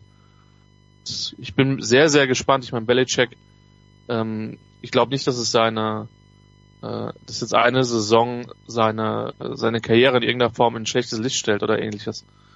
Ich bin gespannt, und wie lange er da tatsächlich noch in New England bleibt. Ich glaube schon, dass er eher der Typ ist, den man quasi, wie Valerie Lobanowski mäßig, den man quasi wirklich mit der Schubkarre vom Platz fahren muss, dass er nicht mehr coacht, aber das wird sich rausstellen. Natürlich ist, ist am Sonntag, und das vielleicht, wir haben ja auch den, den anderen Zuhörer in Österreich, ähm, super interessant, Bernhard Reimann, der wirklich eine bessere Saison spielt. Tackles brauchen manchmal ein bisschen Zeit, es ist ein anderes Speed Level. Es sieht noch nicht immer alles wunderhübsch aus. Das kann man aber bei jemandem, der vergleichsweise kurz Tackle spielt, nicht erwarten. Aber ich habe jetzt ein bisschen was von dem Spiel gegen Carolina gesehen, die auch ein paar gute Edge Rusher haben. Hey, super. Man sieht eine Entwicklung, die Colts sind stabiler und ähm, gerade weil Minshu, Andreas hat das ja angesprochen, nicht zwingend der beweglichste Spielertyp ist, braucht eine stabile Line und auch eine stabile auf Tackle und ähm, Reimann erfüllt momentan mehr als die Erwartung und ich ich hoffe, dass er da weiter die, die Schritte in die richtige Richtung macht, weil, weil das sieht gut aus, dass er vor allen Dingen gesund bleibt, weil der braucht jeden Rap. So werden halt auch die Österreicher okay. abgeholt. Nikola in der Big Show 635. Ja, die, die Österreicher, die von der NFL eher nicht abgeholt werden, was man so liest. Also nächstes Jahr gibt's drei Spiele in äh, den äh, drei Spiele in London, eins in München, dann Brasilien oder Spanien 2025 könnte Paris dran sein. Die Steelers haben übrigens Interesse 2025 wohl ein Spiel in Europa auszutragen, also das vielleicht äh, für dich, aber halt eher weniger im Havel-Stadion. Das Ernst-Happel-Stadion und NFL, also da, da würde gar nichts passen. Äh, es steht ja, glaube ich, mittlerweile unter Denkmalschutz. Da würde ganz vieles im Argen liegen. Und dass Christian auch noch Valerie Lobanowski reingebracht hat, den großen alten Wipper, das ist schon großartig. Danke, meine Herren, danke Andreas, danke Nicola, danke Christian. Kurze Pause in der Big Show 635 Sportradio 360.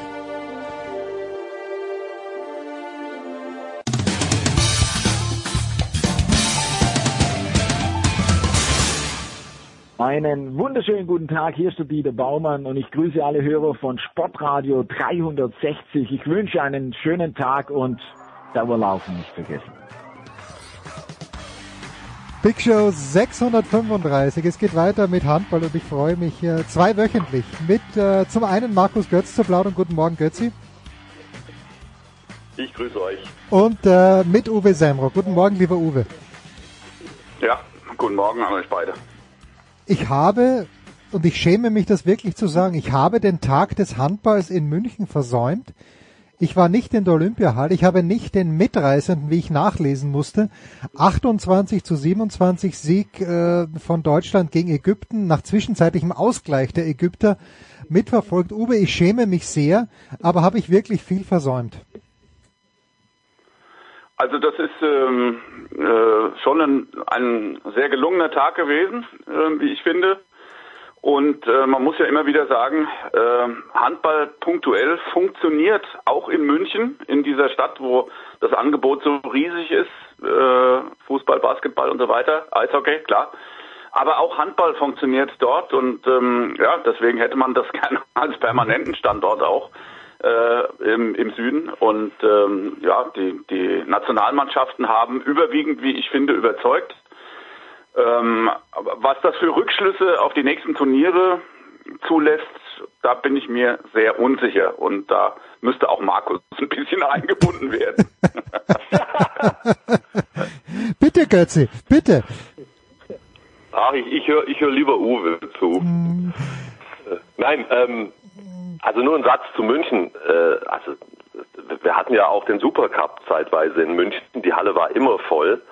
Es gibt ein riesen Einzugsgebiet äh, mit, mit Handballbegeisterung, aber es gibt halt leider keinen Bundesliga-Standort. Hätten die Bayern doch beim Handball investiert, sie hätten längst die Champions League gewonnen. Punkt. Ähm, also für das Geld, das sie beim Basketball reingetan haben. Äh, und jetzt ging es um die Rückschlüsse für die nein, nein, Richtung la, Europameisterschaft. la, lass, la, lass mich noch ganz kurz dabei bleiben, Götzi, weil die Europameisterschaft, da ist München Standort genauso wie München bei der Handball-Weltmeisterschaft Standort war.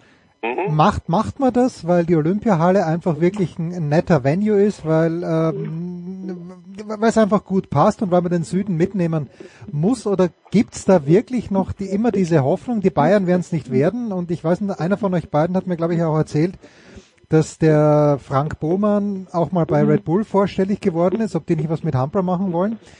Ähm, wa warum kommt man immer wieder nach München? Ist das einfach wirklich nur, weil man in den Süden mitnehmen muss oder weil diese Hoffnung wirklich besteht, irgendwann mal wieder hier in Milbertshofen 2.0 zu haben? Wenn man den Süden mitnehmen will. Also erstens mal, es geht ja auch darum, ähm, was ist geografisch rund um Süddeutschland, also kurze Wege zum Beispiel vom, vom oder relativ kurze Wege vom Balkan, wenn du da Mannschaften dann stationierst. Übrigens, es war nicht geplant, in der Olympiahalle zu spielen. Äh, als München den Standortzuschlag bekommen hat, ist man davon ausgegangen, dass die neue Halle fertig ist bis dahin. Ah, okay, Das war der ursprüngliche Plan. Okay. Die wollten in der neuen Halle spielen, aber die wird ja nicht fertig, wie du weißt, rechtzeitig bis Januar.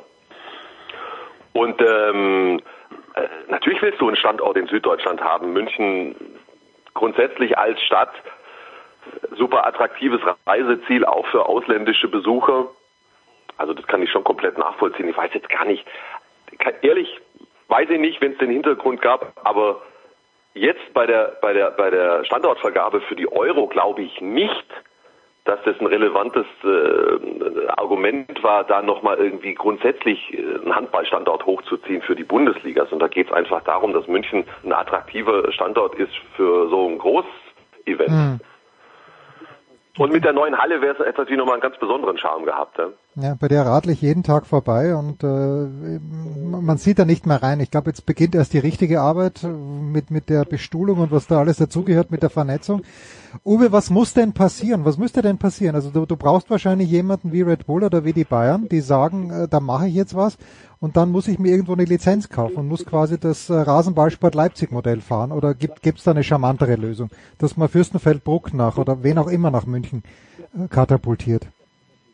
Ja, also irgendeine Lizenz braucht man als Basis, das ist ja ganz klar. Ne? Und ähm, ja, man braucht auch noch ein paar andere Sachen. Ne? Also ein, ein Bundesligisten allein als Satellit, ne? da muss auch schon das Umfeld ein bisschen stimmen. Ne? Du musst ja ähm, mit Zweitspielrecht äh, spielen und ähm, du musst äh, dann auch aus dem Süden äh, ein paar Nachwuchsspieler haben, die dafür Identität sorgen. Also das, äh, da gibt es viele Aspekte, die da mit reinspielen. Aber äh, natürlich kriegst du es nur hin, äh, wenn da auch das entsprechende Kleingeld investiert wird und das das eine Mannschaft ist, die zumindest mal im Mittelfeld mitspielt und äh, äh, zumindest zu Beginn äh, und nicht äh, hinten rumkrebst. Also ich glaube, das würde in München nicht akzeptiert werden und würde auch nicht für hohe Besucherzahlen sorgen. Ne? Aber grundsätzlich ist, äh, da, da leben einfach viele Menschen, da sind sehr viele Sportinteressierte, egal was du abziehst in diesem Großraum, äh, da findest du immer ein gutes Publikum und das wäre für meine Begriffe auch für die Heimspiele gewährleistet, ja. Aber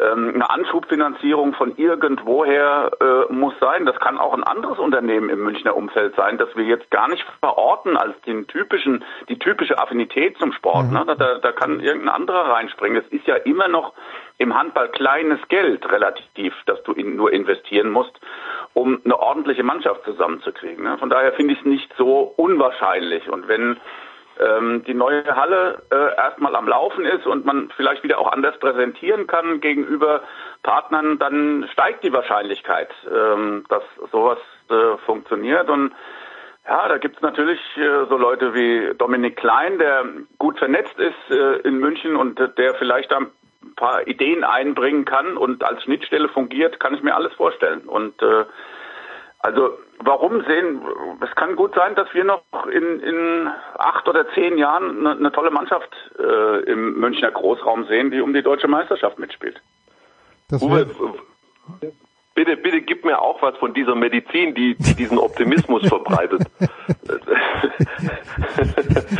also ich bin leider komplett, ähm, also was heißt komplett andere Meinung? Ich habe einen, einen komplett anderen Eindruck. Ich glaube nicht mehr dran, dass, äh, dass sich hier was äh, in Richtung Handball entwickelt in München. Ich habe von anderen Versuchen immer wieder ähm, gehört, ist, da ist alles komplett im Sand verlaufen. Und der, der Punkt ist ja der, das darf man sich ja nicht so vorstellen, du, du, du brauchst ein Budget, du kaufst eine Mannschaft zusammen, du brauchst ja viel, viel, viel mehr, um einen nachhaltigen Standort aufzubauen. Du, du, du brauchst, äh, du musst einen kompletten Unterbau dann auch einziehen, du brauchst eine Jugendarbeit. Äh, das ist, das ist ein Riesenprojekt und das glaube ich tatsächlich wäre nur realistisch gewesen, wenn sich der FC Bayern dem angenommen hätte oder ein anderer Großverein hier in München. Also komplett bei Null anzufangen, kann ich mir überhaupt nicht vorstellen, wie das gehen soll, wenn du das nachhaltig machen willst.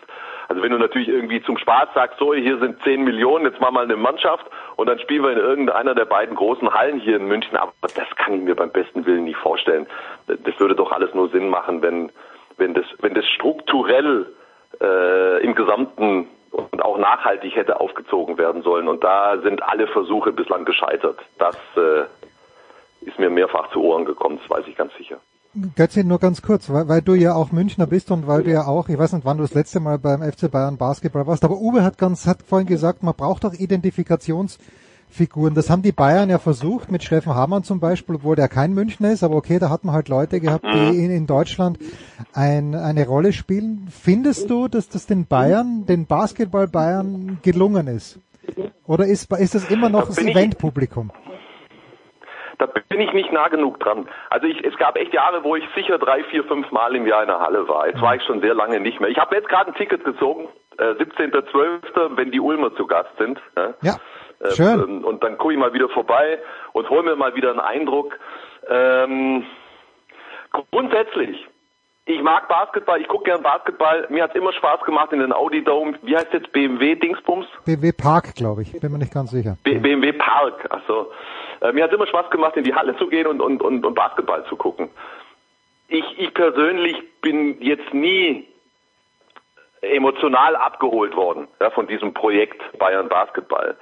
Ähm, ich bin Ulmer, wie jeder weiß, und ähm, denen gehört auch dann äh, in erster Linie mein Herz. Und wenn die Ulmer da spielen, dann, dann bin ich da auch mit Emotionen dabei. Und sonst gehe ich da einfach nur hin, weil ich Basketball gucken will. Insofern bin ich genau dieses Basketball, nicht Eventpublikum, das interessiert mich nicht, aber ich bin ich gehöre zum Basketball interessierten Publikum. Bayern an sich hat mich never emotionalisiert. Aber da kann ich nur für mich sprechen. Und ich habe auch, aber ich habe aber schon den Eindruck, dass es, dass es, dass es einen gewissen Teil immer gibt da in der Halle, der, der echt mit dem Herzen dabei ist. Und, und möglicherweise gibt es auch einige, die äh, äh, ja meine Motive teilen.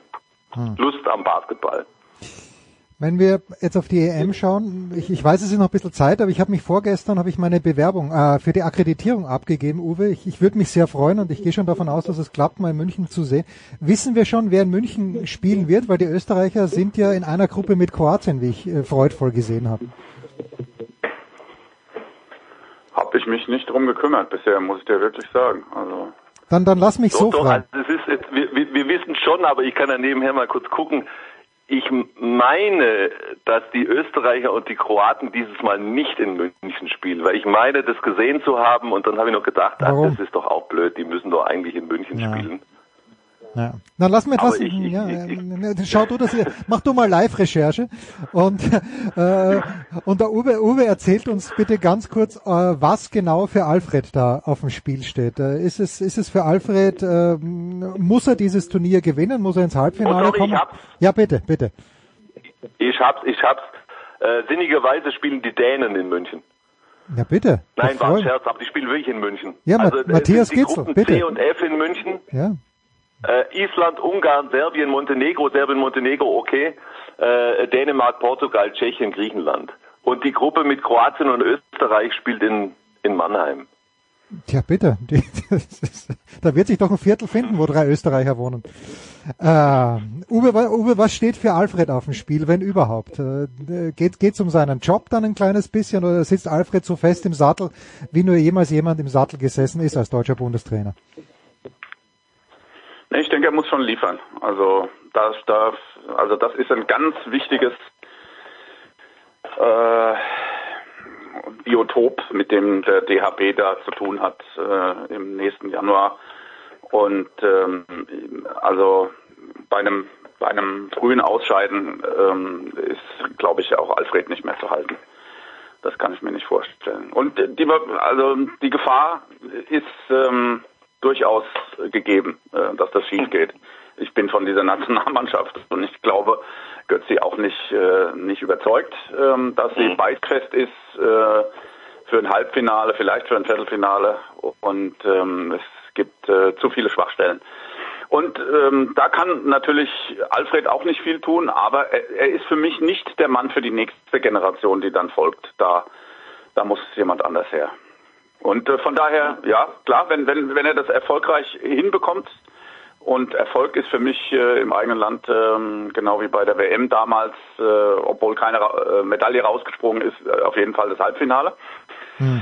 Und da müssen unheimlich viele positive Faktoren müssen da ähm, zusammenkommen. Und am besten, äh, sie stellen alle drei Torhüter gleichzeitig rein äh, ins Tor. Dann haben wir eine Chance, um die Medaillen mitzuspielen. Ansonsten glaube ich es nicht. Ist äh, Torwart größte Baustelle ist es nach wie vor Rückraum links oder Rückla äh, noch mehr Rückraum rechts, Götze? Was ist was was ist wirklich die größte Baustelle? Ich würde mich erst nochmal ganz gern äh, Uwes Einschätzung anschließen. Ich, ähm, ich habe jetzt tatsächlich nur eins der beiden Spiele gesehen äh, gegen Ägypten, das in, in München. Was ich gesehen habe, ist, dass die Mannschaft wirklich beherzt auftritt, was man ja auch nun wahrlich erwarten kann, so kurz vor der Heim-EM. Und äh, ich habe auch ein paar andere positive Ansätze gesehen. Aber eines ist doch augenscheinlich seit, äh, seit, seit Jahren. Jedes Mal, wenn eine Stresssituation kommt, dann äh, gibt es Riesenprobleme. Und das war doch jetzt auch wieder gegen Ägypten so, dass du dieses Spiel nochmal so ähm, quasi auf den Tisch legst, ja, dass er, dass er eigentlich schon äh, in der Tasche war. Ähm, und, und wie das dann auch endete, ja, sie haben es gewonnen am Ende mit eins, aber, aber nicht, weil sie souverän das dann oder cool am Ende diesen letzten Angriff oder irgendwas ausgespielt hätten. Die Stressresistenz ist nicht da und der Super-GAU wäre, sorry, äh, man will es nicht herbeireden, aber man muss sich ja auch der Realität stellen. Wir haben diese Gruppe, diese Vorrundengruppe mit vier Mannschaften und es kommen nur zwei weiter. Wir haben Frankreich in der Gruppe und ich halte Dänemark und Frankreich für unerreichbar für uns. Also wenn die jetzt nicht irgendwie die, die ganze Nacht durchtanzen äh, direkt vor dem Spiel, dann, dann glaube ich nicht, dass wir die schlagen. So, und dann hast du dieses Spiel gegen die Schweiz. Eröffnungsspiel gegen die Schweiz, 50.000 in Düsseldorf, ja, ja. Und dann lass es mal unentschieden stehen nach 50 Minuten, was alles andere als unreal ist. Das ist, das ist, das ist keine Fantasie. Die haben eine richtig gute Mannschaft und Andi hat immer noch Bock. So, und dann möchte ich sehen, was passiert. Und dieses erste Spiel unter diesen Bedingungen ist schon dermaßen wichtig für die Deutschen. Die müssen dieses Spiel gewinnen. Im Wissen, dass sie danach gegen Frankreich spielen. Und wenn du gegen die Schweiz verlierst und gegen Frankreich verlierst, bist du raus. Punkt. In der Vorrunde. Das muss man sich mal vorstellen. Und das hat jeder im, im, im, im Gepäck und auch im Kopf. Und da habe ich echt ein bisschen Bammel. Und wenn, wenn sie da durchkommen, dann bin ich schon mal wahnsinnig froh, dann bist du in dieser äh, ziemlich ausgedehnten Hauptrundenphase und dann müsstest du ja in der Hauptrundengruppe, das sind dann sechs Mannschaften, müsstest du unter die ersten zwei kommen und dann ist ja direkt schon Halbfinale, wenn ich das jetzt richtig im Hinterkopf habe. Ähm, wenn du in diese Hauptrundengruppe kommst, wenn du dann auch den einen oder anderen Großen schlägst und, und, und, und die Brust frei wird, dann kann da eine Dynamik entstehen, überhaupt keine Frage. Dann würde ich das auch gar nicht ausschließen dass, äh, dass die deutsche Mannschaft ins Halbfinale kommt. Aber diese, diese erste Hürde gleich da am Anfang, puh, da wird's mir echt jetzt schon ein bisschen schwummrig, wenn ich daran denke. Immerhin Rekordkulisse. Dann wahrscheinlich in Düsseldorf. Aber Uwe, ich meine, wenn. Ja, ist so. Ja. Ausverkauft. Aber Uwe, dann natürlich umgekehrt, wenn sie dieses Spiel gewinnen gegen die Schweiz, äh, da kann, wie, wie Götz ja sagt, da kommt was ins Rollen. Ja, erinnert euch an 2006, es war zwar nur Costa Rica, aber da waren ja auch ganz viele Fragezeichen bei der deutschen Fußballnationalmannschaft und plötzlich läuft das dann. Ich weiß, längeres Turnier, andere Sportart, aber irgendwie glaube ich schon dran, wenn der Auftakt gelingt gegen die Schweiz, dass das gut werden kann für Deutschland, Uwe.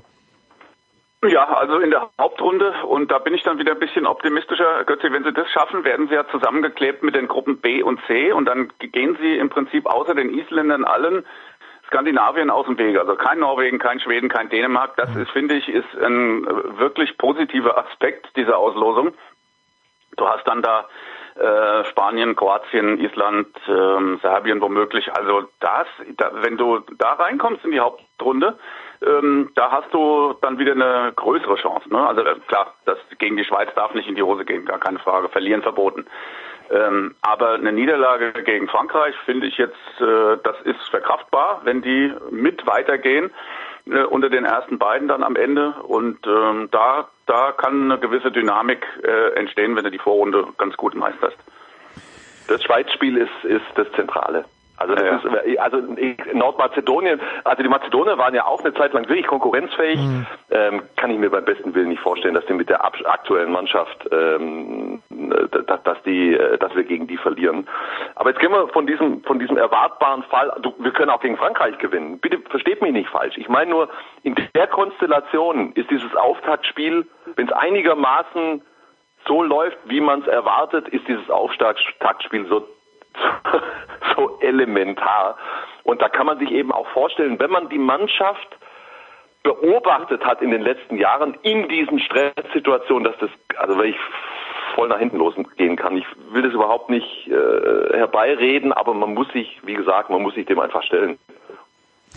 So, Abschließende Frage zu diesem Themenkomplex. Uwe, du hast vorhin gesagt, Alfred ist nicht der Mann für die nächste Generation. Gibt es schon, gibt es diesen einen Trainer, der sich wirklich anbietet, wo man sagt, okay, der ist der Mann für die nächste Generation? Wenn ich mich richtig erinnern kann, Christian Prokop wurde ja als solcher mal als Bundestrainer installiert.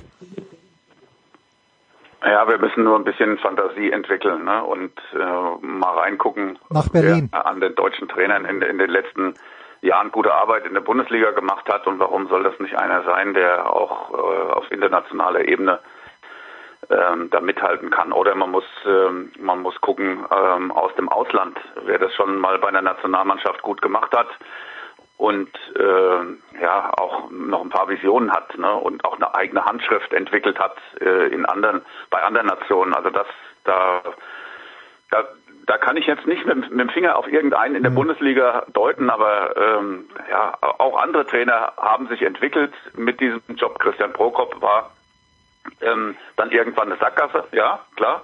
Aber das bedeutet ja nicht, dass man dieses Modell ähm, nicht wieder mal versuchen könnte. Da, da fällt mir Thorsten Janssen ein oder Flo Kehrmann oder wer auch immer, ähm, das äh, sich in der Bundesliga schon bewährt hat ähm, den, mit denen müsste man dann mal reden. Und Alfred Gislason war halt eine sichere Nummer. Ne? Der ist eine Instanz, da prallt erstmal unheimlich viel ab äh, an, an diesem Typ. Und das ist ja auch gut so. So ein Amt muss ja auch geschützt sein. Da kann, dem kann nicht jeder ans Bein pinkeln. Ja? Das muss auch eine, eine Respektsperson sein, gar keine Frage.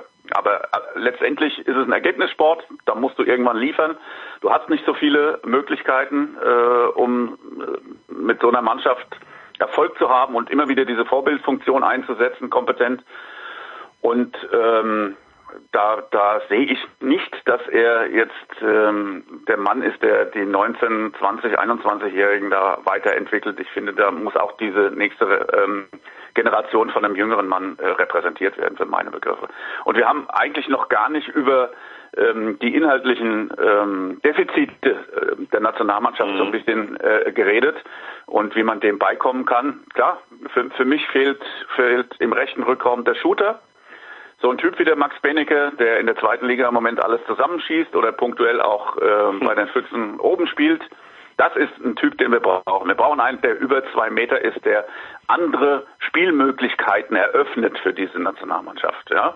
Und von daher war es gut, dass Nils Lichtlein als Variante 1b von Juri Knorr, weil er schon so ein bisschen ähnlich auch spielen kann, da mal eingesetzt wurde. Aber du kannst ihn nicht in der Abwehr gebrauchen. Du stellst ihn auf Außen ab, dann hast du wieder einen mehr, der Abwehrangriff wechseln muss. Und so weit ist er eben noch nicht, dass er auch in der Abwehr international sein Mann steht. Ne? Also du siehst ja dann sofort, dass Nationalmannschaften sich dann in diese Richtung äh, orientieren und Spielzüge direkt äh, mit mit dieser Position verbinden und äh, solche Leute angreifen. Ja, also der muss auch beißfest in der Abwehr werden und das ist natürlich jetzt so der kleine Feuerkopf, der dann noch dabei ist. Und äh, wenn Juri Knorr äh, ein Problem hat, dann kannst du mit dem auch im Angriff spielen, ist gar keine Frage. Aber das ist nicht essentiell. Essentiell ist, dass unsere Abwehr funktioniert und wir mit unserem ordentlichen Umschaltspiel erste, zweite Welle viele Tore machen. Das ist die einzige Chance, wie diese Nationalmannschaft äh, Erfolg haben kann für meine Begriffe. Das ist die Deckung. Die muss funktionieren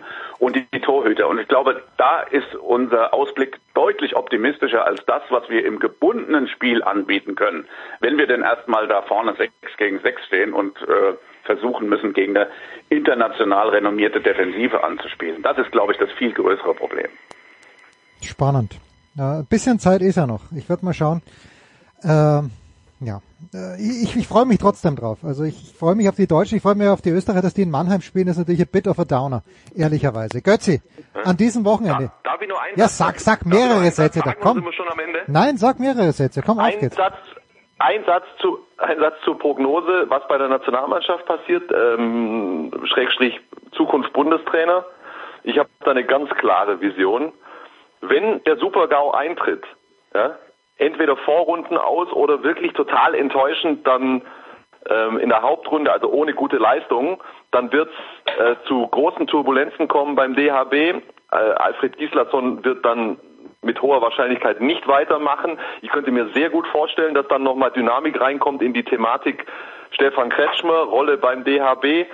Und ähm, unterm Strich ist immer entscheidend äh, die Frage im deutschen Handball, und ich kenne die Leute alle, wenn es um die Frage geht, wer wird neuer Bundestrainer, ist die Frage, wer entscheidet, wer neuer Bundestrainer wird. Und dann können wir relativ schnell den Kandidatenkreis eingrenzen. Und das Zweite, ähm, also sportliche Perspektive, ich sehe es ich sehe es komplett wie Uwe. Und was wirklich lustig ist, ich, ich werde den Namen jetzt nicht nennen, weil das, das gehört sie einfach nicht, aber äh, es waren ja jetzt am Wochenende im Grunde alle relevanten Handballfunktionäre in München und ich war mit einem Abendessen äh, und was sagte der? Er sagte, er würde Max Benecke mitnehmen auf Rückraumreden. also das war aber, das war einer der wichtigsten Funktionäre, aber ähm, äh, kein sportlicher Entscheider jetzt in dieser Frage. Aber da siehst du mal, dass Uwe einfach eine absolute Instanz ist im deutschen Handball. Der hat äh, den Totalüberblick. Und zu dem, was Uwe gesagt hat, äh, also dieser dieser Basis Torhüter Abwehr Gegenstoß, überhaupt keine Frage. Aber worauf wir nicht verzichten werden können, ist eine gewisse Stressresistenz im Angriff. Wenn wir vorne in Panik einen Ball nach dem anderen wegwerfen, dann wird uns das andere automatisch wegbrechen, weil dann fliegen uns die Gegenstöße um die Ohren. Und da kann ein Andy Wolf, ein David Späth, die können, die können nicht äh, 15 offene Gegen- Gegenstöße wegnehmen pro Spiel. Es geht einfach nicht. Das, das werden wir schon auch irgendwie hinkriegen müssen. Eine gewisse Stabilität da vorne, äh, also mit, mit einer übersichtlichen Fehleranzahl, weil sonst, sonst werden wir auf dem Niveau äh, nicht performen können. Götzi, wo hören wir dich am Wochenende? Heute Abend Äh, schon. lass mich mal gucken. Hannover Kiel, heute Abend schon. Nein. Nein. Auf keinen Fall. am Wochenende ist Bundesliga-Konferenz am Samstag. Du bist so ein Fußballer Und dann geworden, das ist stark. Ja.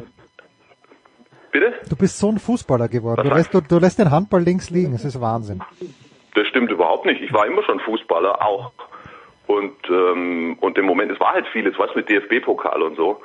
Ähm, ich mache am Samstag Bundesliga-Konferenz. Ich bin am Sonntag beim Spiel Rhein-Neckar-Löwen gegen Kiel.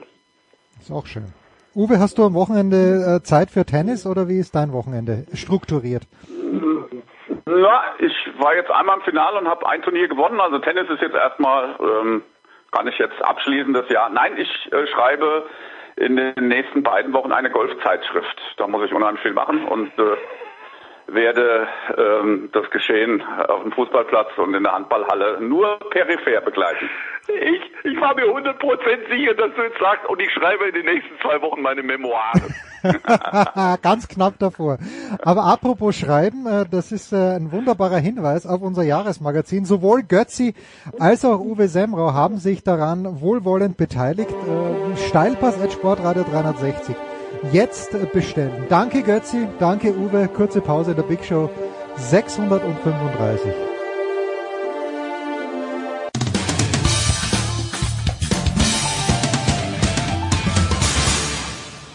Hier ist Dominik Klein, Nationalspieler vom CAW Kiel. Und ihr hört Sportradio 360.de.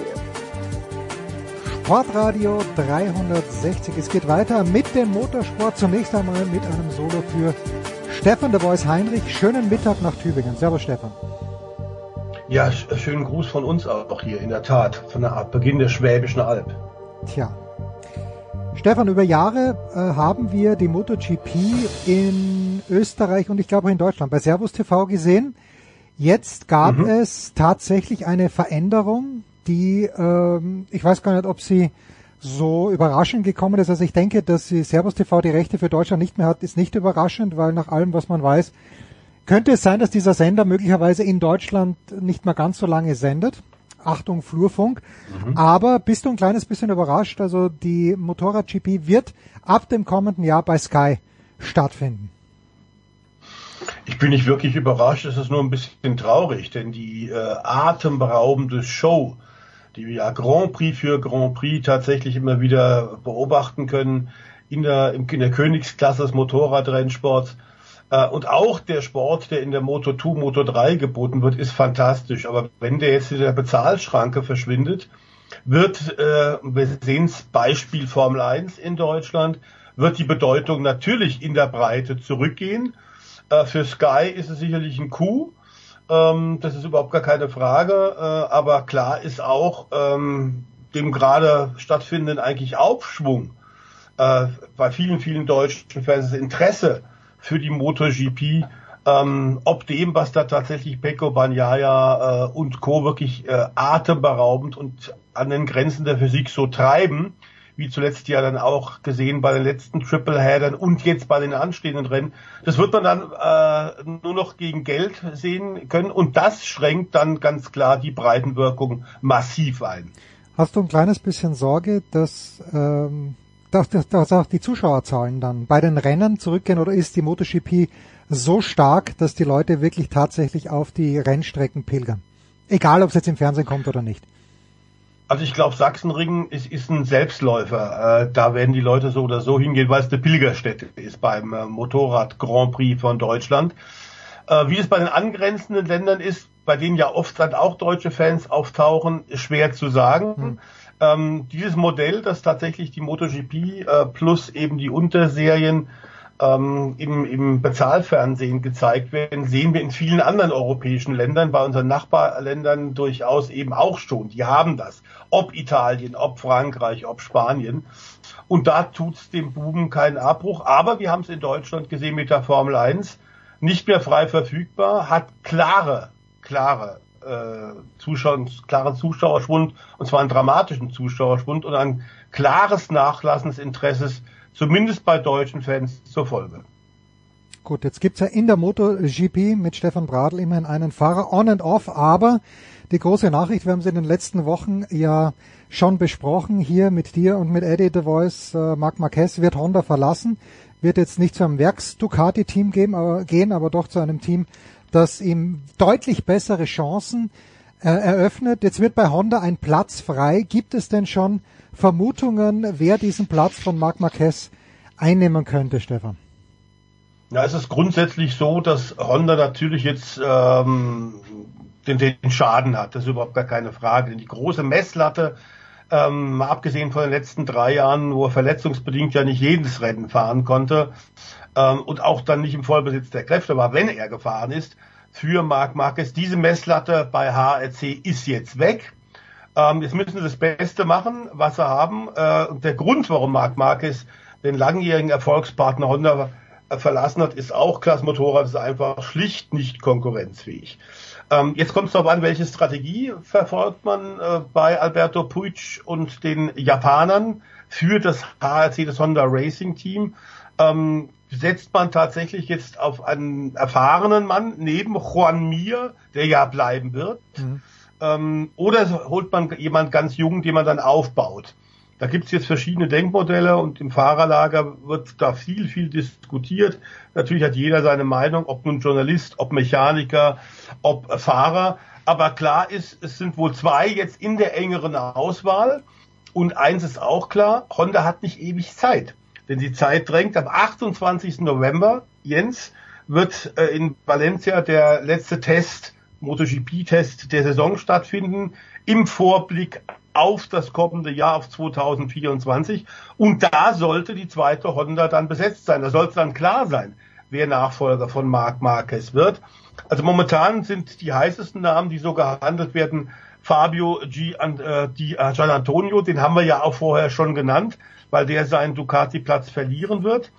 Ähm, der drängt sich jetzt nicht auf durch fantastische Leistungen in der Königsklasse, hatte aber wie viele andere im Grunde wie die Hälfte des Starterfelds in diesem Jahr das Problem, dass er eben verletzungsbedingt auch eine Weile zuschauen musste und deswegen den Rhythmus, glaube ich, nicht so richtig hat finden können. War für ihn eben auch on und off und das ist schwierig.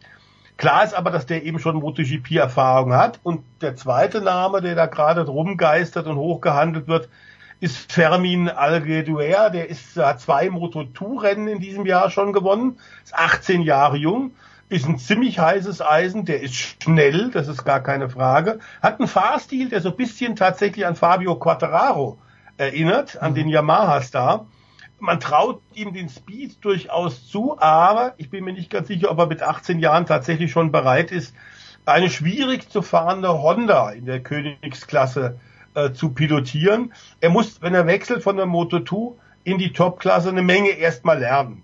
Und dann das mit einem Motorrad lernen müssen, was ganz offensichtlich laut äh, Marc Marquez äh, nicht gut genug ist, äh, hilft dann auch der Weiterentwicklung nicht. Deswegen wünschte ich aktuell HRC-Fahrer Ranmir unbedingt einen zweiten erfahrenen Mann neben sich, der weitere Informationen dann von außen ähm, rantragen könnte an der Honda-Techniker, das wäre extremst hilfreich in der jetzigen Situation.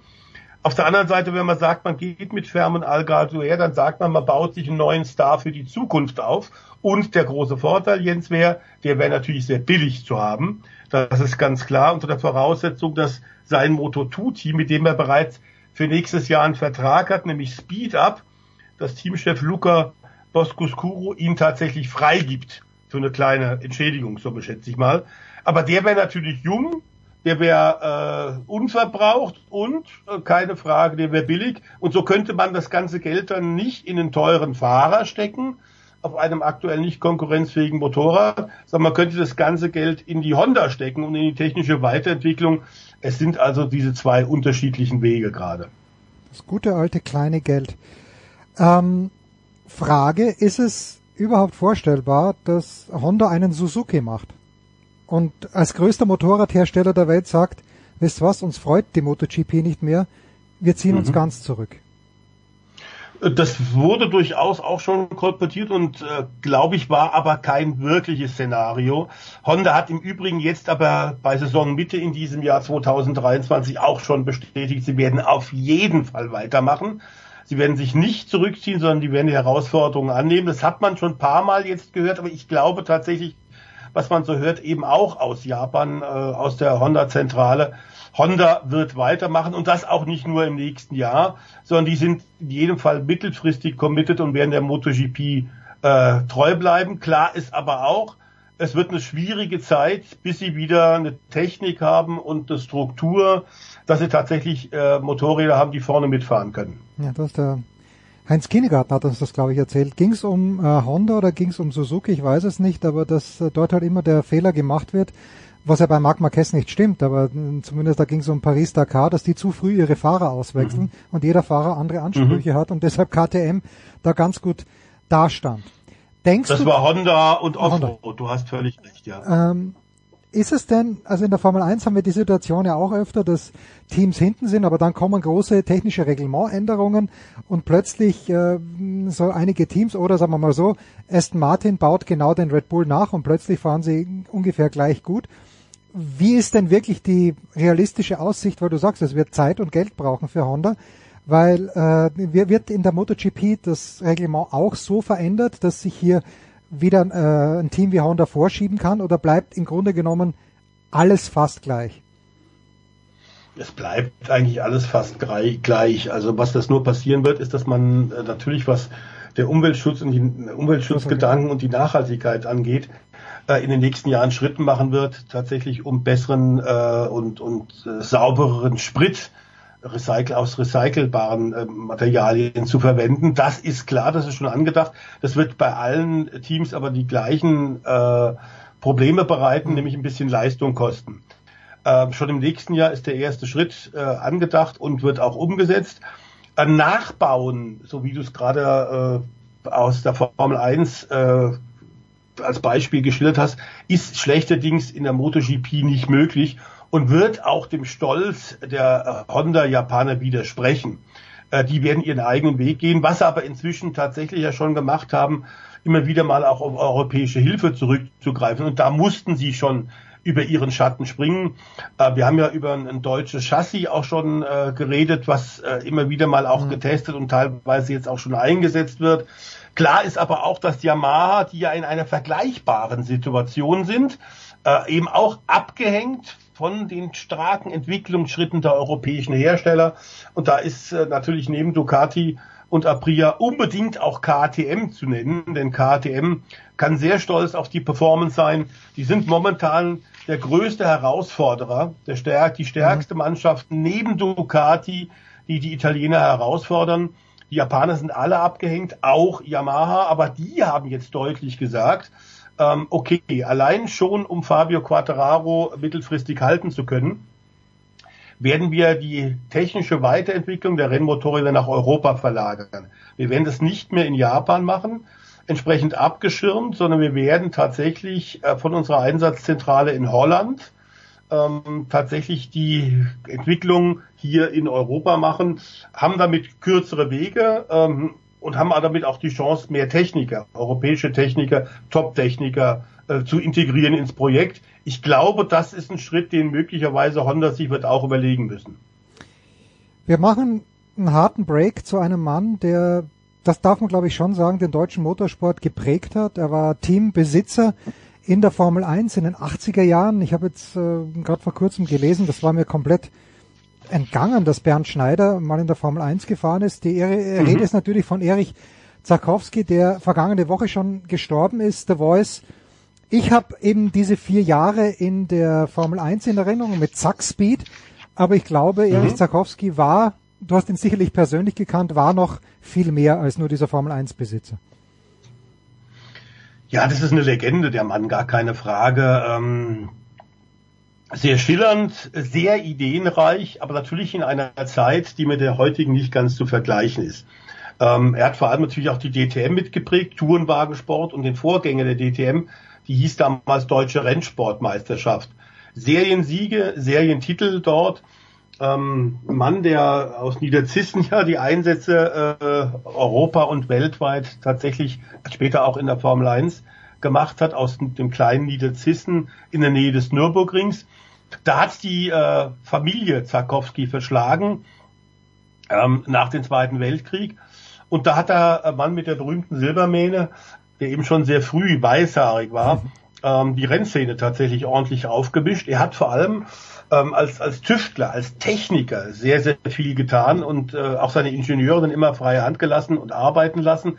Große Namen, nicht nur Bernd Schneider, der da in der Formel 1 mit Zackspeed allerdings völlig unter Wert geschlagen worden ist. Ich bin sicher, dass äh, Bernd Schneider in einem guten, soliden Formel 1 Team mit entsprechendem Budget hätte ganz andere Leistungen mhm. zeigen können. Der ähm, das ist leider an ihm vorbeigegangen. Dafür hat er sich dann mit äh, diversen äh, DTM-Rekorden und Titeln äh, schadlos halten können und hat trotzdem eine super Karriere gemacht.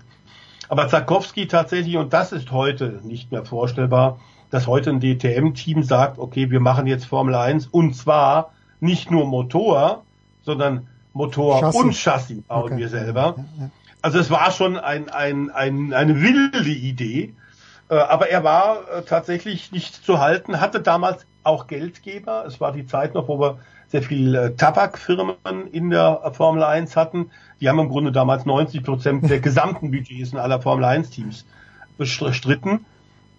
Und er hat mit der Firma West sehr eng zusammengearbeitet, sonst hätte er den Schritt auch nicht machen können. Aber äh, nach seinen großen Erfolgen mit den Saxpeed Escort, Saxpeed Capri hat er mit Ford sehr eng zusammengearbeitet ähm, unglaublich viel äh, Erfolge geholt. Unter anderem sechs äh, DRM-Titel, das der heutigen DTM entspricht. Und hat dann gesagt, okay, äh, Ford arbeitet ja auch in der Formel 1, kann ich mit denen vielleicht sogar einsteigen? Das hat dann nicht äh, funktioniert. Der US-Autohersteller hat dann zwar einen neuen Formel 1-Motor in Auftrag gegeben, ist da aber an die britische äh, Motorenschmiede Cosworth rangetreten, die ja dann auch einen fantastischen Formel 1 Motor gebaut haben. Trotzdem, Sarkowski hat sich da nicht äh, tatsächlich entmutigen lassen, hatte einen sehr, sehr guten Turbomotor für die Tourenwagen, die sehr erfolgreich waren, wo er wirklich Sieg um Sieg geholt hat und auf diese Basis dieses Turbomotors hat er einen Formel 1 Motor gemacht. Und nicht nur Bernd Schneider ist für äh, tatsächlich die Zarkowski-Truppe in der Formel 1 gefahren ab 1985 auch Martin Brundle, der heute mhm. bei Sky England einer der ganz großen Experten ist. Ähm, Aguri Suzuki, da werden einige noch an ihn denken, denn das war der erste wirklich schnelle Japaner, den wir in der Formel 1 hatten. Christian Danner ist für Zack Speed in der Formel 1 gefahren. Und auch Hüb Rotengatter, ein Holländer, der Name wird vielen nicht sagen, war auch nicht der schnellste, ist jetzt aber Manager von einem nicht ganz unbekannten und nicht erfolglosen Holländer, nämlich Max Verstappen. Ähm, also die sind alle für Zackspeed gefahren. Es gab aber nur wenig wirklich greifbare Ergebnisse, denn natürlich war das eine Titanenaufgabe gegen reiche Teams wie damals Williams, äh, wie Ferrari, also Herstellerteams anzutreten mit einer kleinen Mannschaft aus dem Niederzissendorf in der Eifel und dann eben Chassis und Motor gemeinsam zu machen. Es gab viele Probleme mit der Zuverlässigkeit. Es war etwas später dann der Wechsel auf Turbomotoren. Da hat dann Zarkowski mit Yamaha zusammengespannt, interessanterweise, dem japanischen Hersteller Yamaha, der nun als äh, Autorennmotorkonstrukteur nicht unbedingt bekannt ist, hat dann auch einen Motor gebaut, der wirklich nicht gut war, Yamaha. Und auch diese Kooperation hat nicht funktioniert. Und auch daran hing es natürlich, dass am Ende Bernd Schneiders Formel 1 Karriere überschaubar war. Ist aber am Ende egal. Äh, es war fantastisch, dass er es überhaupt gewagt hat. Ähm, er hat äh, sich nie wirklich, und das hängt vielleicht damit zusammen, dass er auch äh, Ostpreuße war, ähm, er war relativ beratungsresistent, der Erich Zarkowski, hat sich nicht beirren lassen und ähm, hat dann später in der DTM, sogar hat dann wirklich nach der Rennsportmeisterschaft der DTM mit BMW zusammengespannt, sehr erfolgreich und das war tatsächlich mein erstes Jahr 1987, mhm. äh, wo ich äh, tatsächlich als äh, Rennreporter gearbeitet habe. Da hat dann Erik van der Pole, mit dem ich heute noch befreundet bin, ein Belgier, hat die DTM gewonnen, allerdings ohne ein einziges Rennen gewonnen zu haben, aber durch regelmäßige Punkteankünfte. Und äh, auch Österreicher sind für Zackspeed dann in der äh, DTM gefahren, wie zum Beispiel Dieter Quester, ja. der ja heute noch Rennen fährt, obwohl er weit über, ich glaube sogar 80 inzwischen ist und dann mal das tolle Buch, das Standardwerk geschrieben hat. Mein Gott, wie komme ich bloß vom Rennsport los? ähm, man kann nur sagen, er ist nicht losgekommen vom Er hat es nicht geschafft. muss man leider sagen. Er hat es nicht geschafft. Er hat es nicht geschafft. Aber Zack Speed und Erich Zarkowski, du hast gesagt, es ist eine Legende, ein großer Name. Jetzt ist er verstorben, ähm, aber sein Lebenswerk wirkt weiter, das ist überhaupt gar keine Frage. Der Name Zarkowski und Zack Speed übrigens auch, denn seine Söhne haben die Firma übernommen und betreiben weiter Motorsport. 89 Jahre ist er alt geworden, Erich Zarkowski. Auf das uns das auch gelingt. Kurze Pause, dann holen wir Stefan Eden dazu und plaudern über die Formel 1.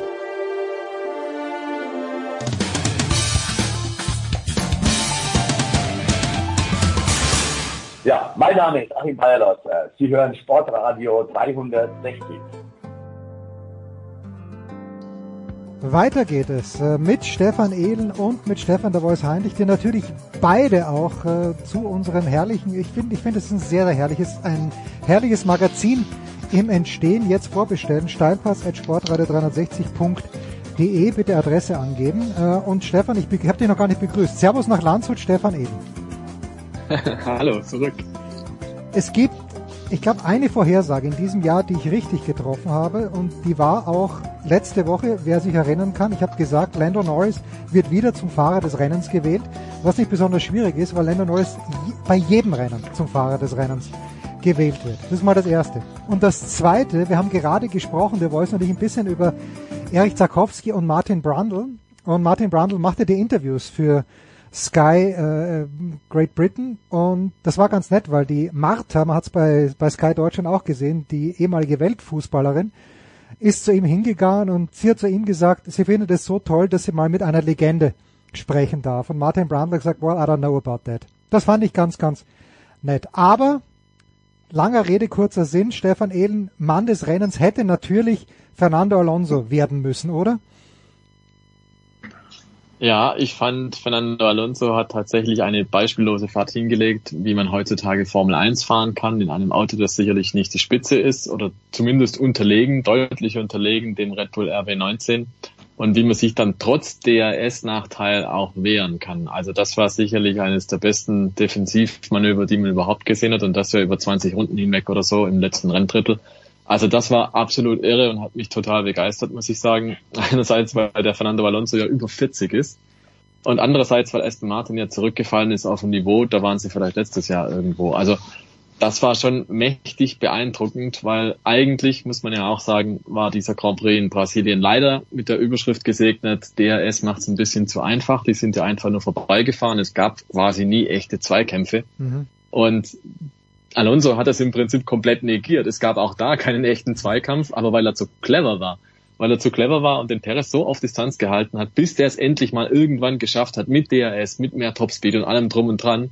Und der Alonso kennt nichts und überholt den wieder zurück. Also besser geht's einfach nicht. Und da muss man schon sagen, ja, also Man of the Race und meiner Meinung nach auch Man of the Weekend. Er hat zwar im Qualifying verloren gegen Lance Stroll, was mir unerklärlich ist.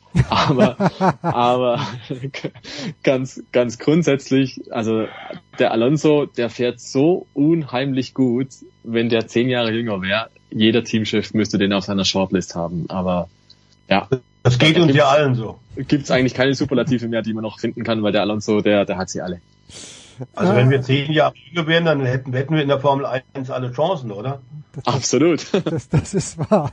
Jetzt hat sich äh, der Voice äh, Sergio Perez nach dem Rennen dahingehend geäußert, ich kann ihn natürlich nicht wörtlich zitieren, aber doch sinngemäß, dass er gesagt hat, eigentlich hat er überhaupt kein Problem damit, dass er, das war ein großartiger Zweikampf und ja, es ist fast eine Ehre, gegen Alonso hier zu verlieren. Okay, jetzt übertreibe ich ein kleines bisschen, aber sowas kann doch Dr. Helmut Marko oder wer auch immer oder Christian Horner äh, die, nehmen das wahrscheinlich zur Kenntnis, aber das können die doch nicht wohlwollend zur Kenntnis genommen haben, wenn das jemand sagt, der eigentlich um seinen Job im nächsten Jahr fährt, oder?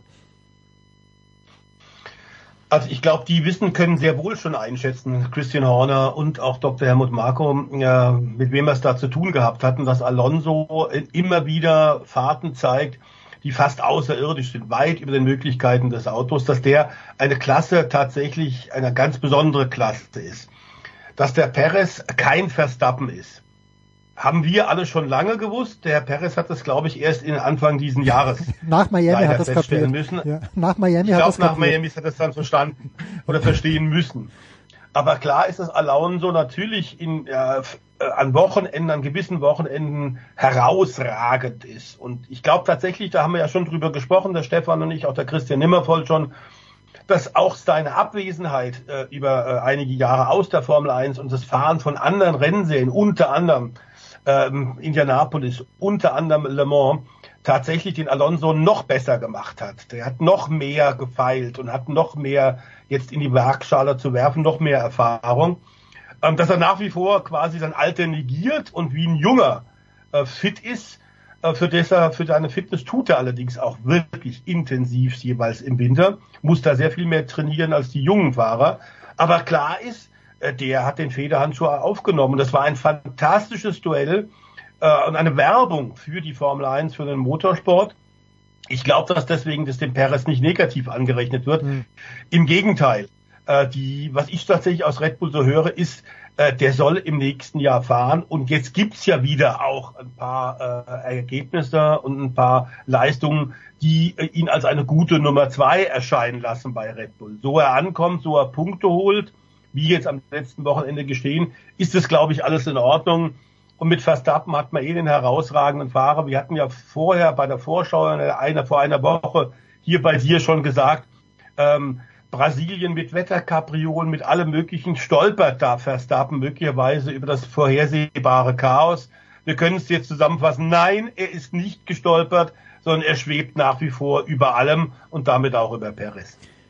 Welche Rolle hat beim Nicht-Stolpern, Stefan, die, die Rennleitung gespielt? Weil es war doch so, dass diese erste Safety-Car-Phase äh, erst dann annonciert wurde, als das Feld inklusive Verstappen natürlich, der vor dem Feld war, vorbei an der Boxengasse war. Das heißt, also wenn, wenn das ein bisschen früher passiert und Verstappen schon vorbei ist, aber die Leute, die hinter ihm sind, in die Box fahren können, äh, war das wahrscheinlich Absicht der Rennleitung, Stefan Ehlen, oder dass sie hier keinen, ja, dass, dass eben keine Unfairness aufkommt. Also ganz grundsätzlich darf die Rennleitung da eigentlich keinen Unterschied machen, wer sich gerade wo auf der Strecke befindet. Wenn sie sagen, es ist die Situation erfordert mhm. eine Safety Car Phase, dann wird diese Safety Car Phase sofort umgesetzt und nicht irgendwie überlegt, ja halt mal, wenn jetzt der Führende gerade da am Punkt X oder Punkt Y auf der Strecke ist, weil in der Zwischenzeit könnte theoretisch was passieren.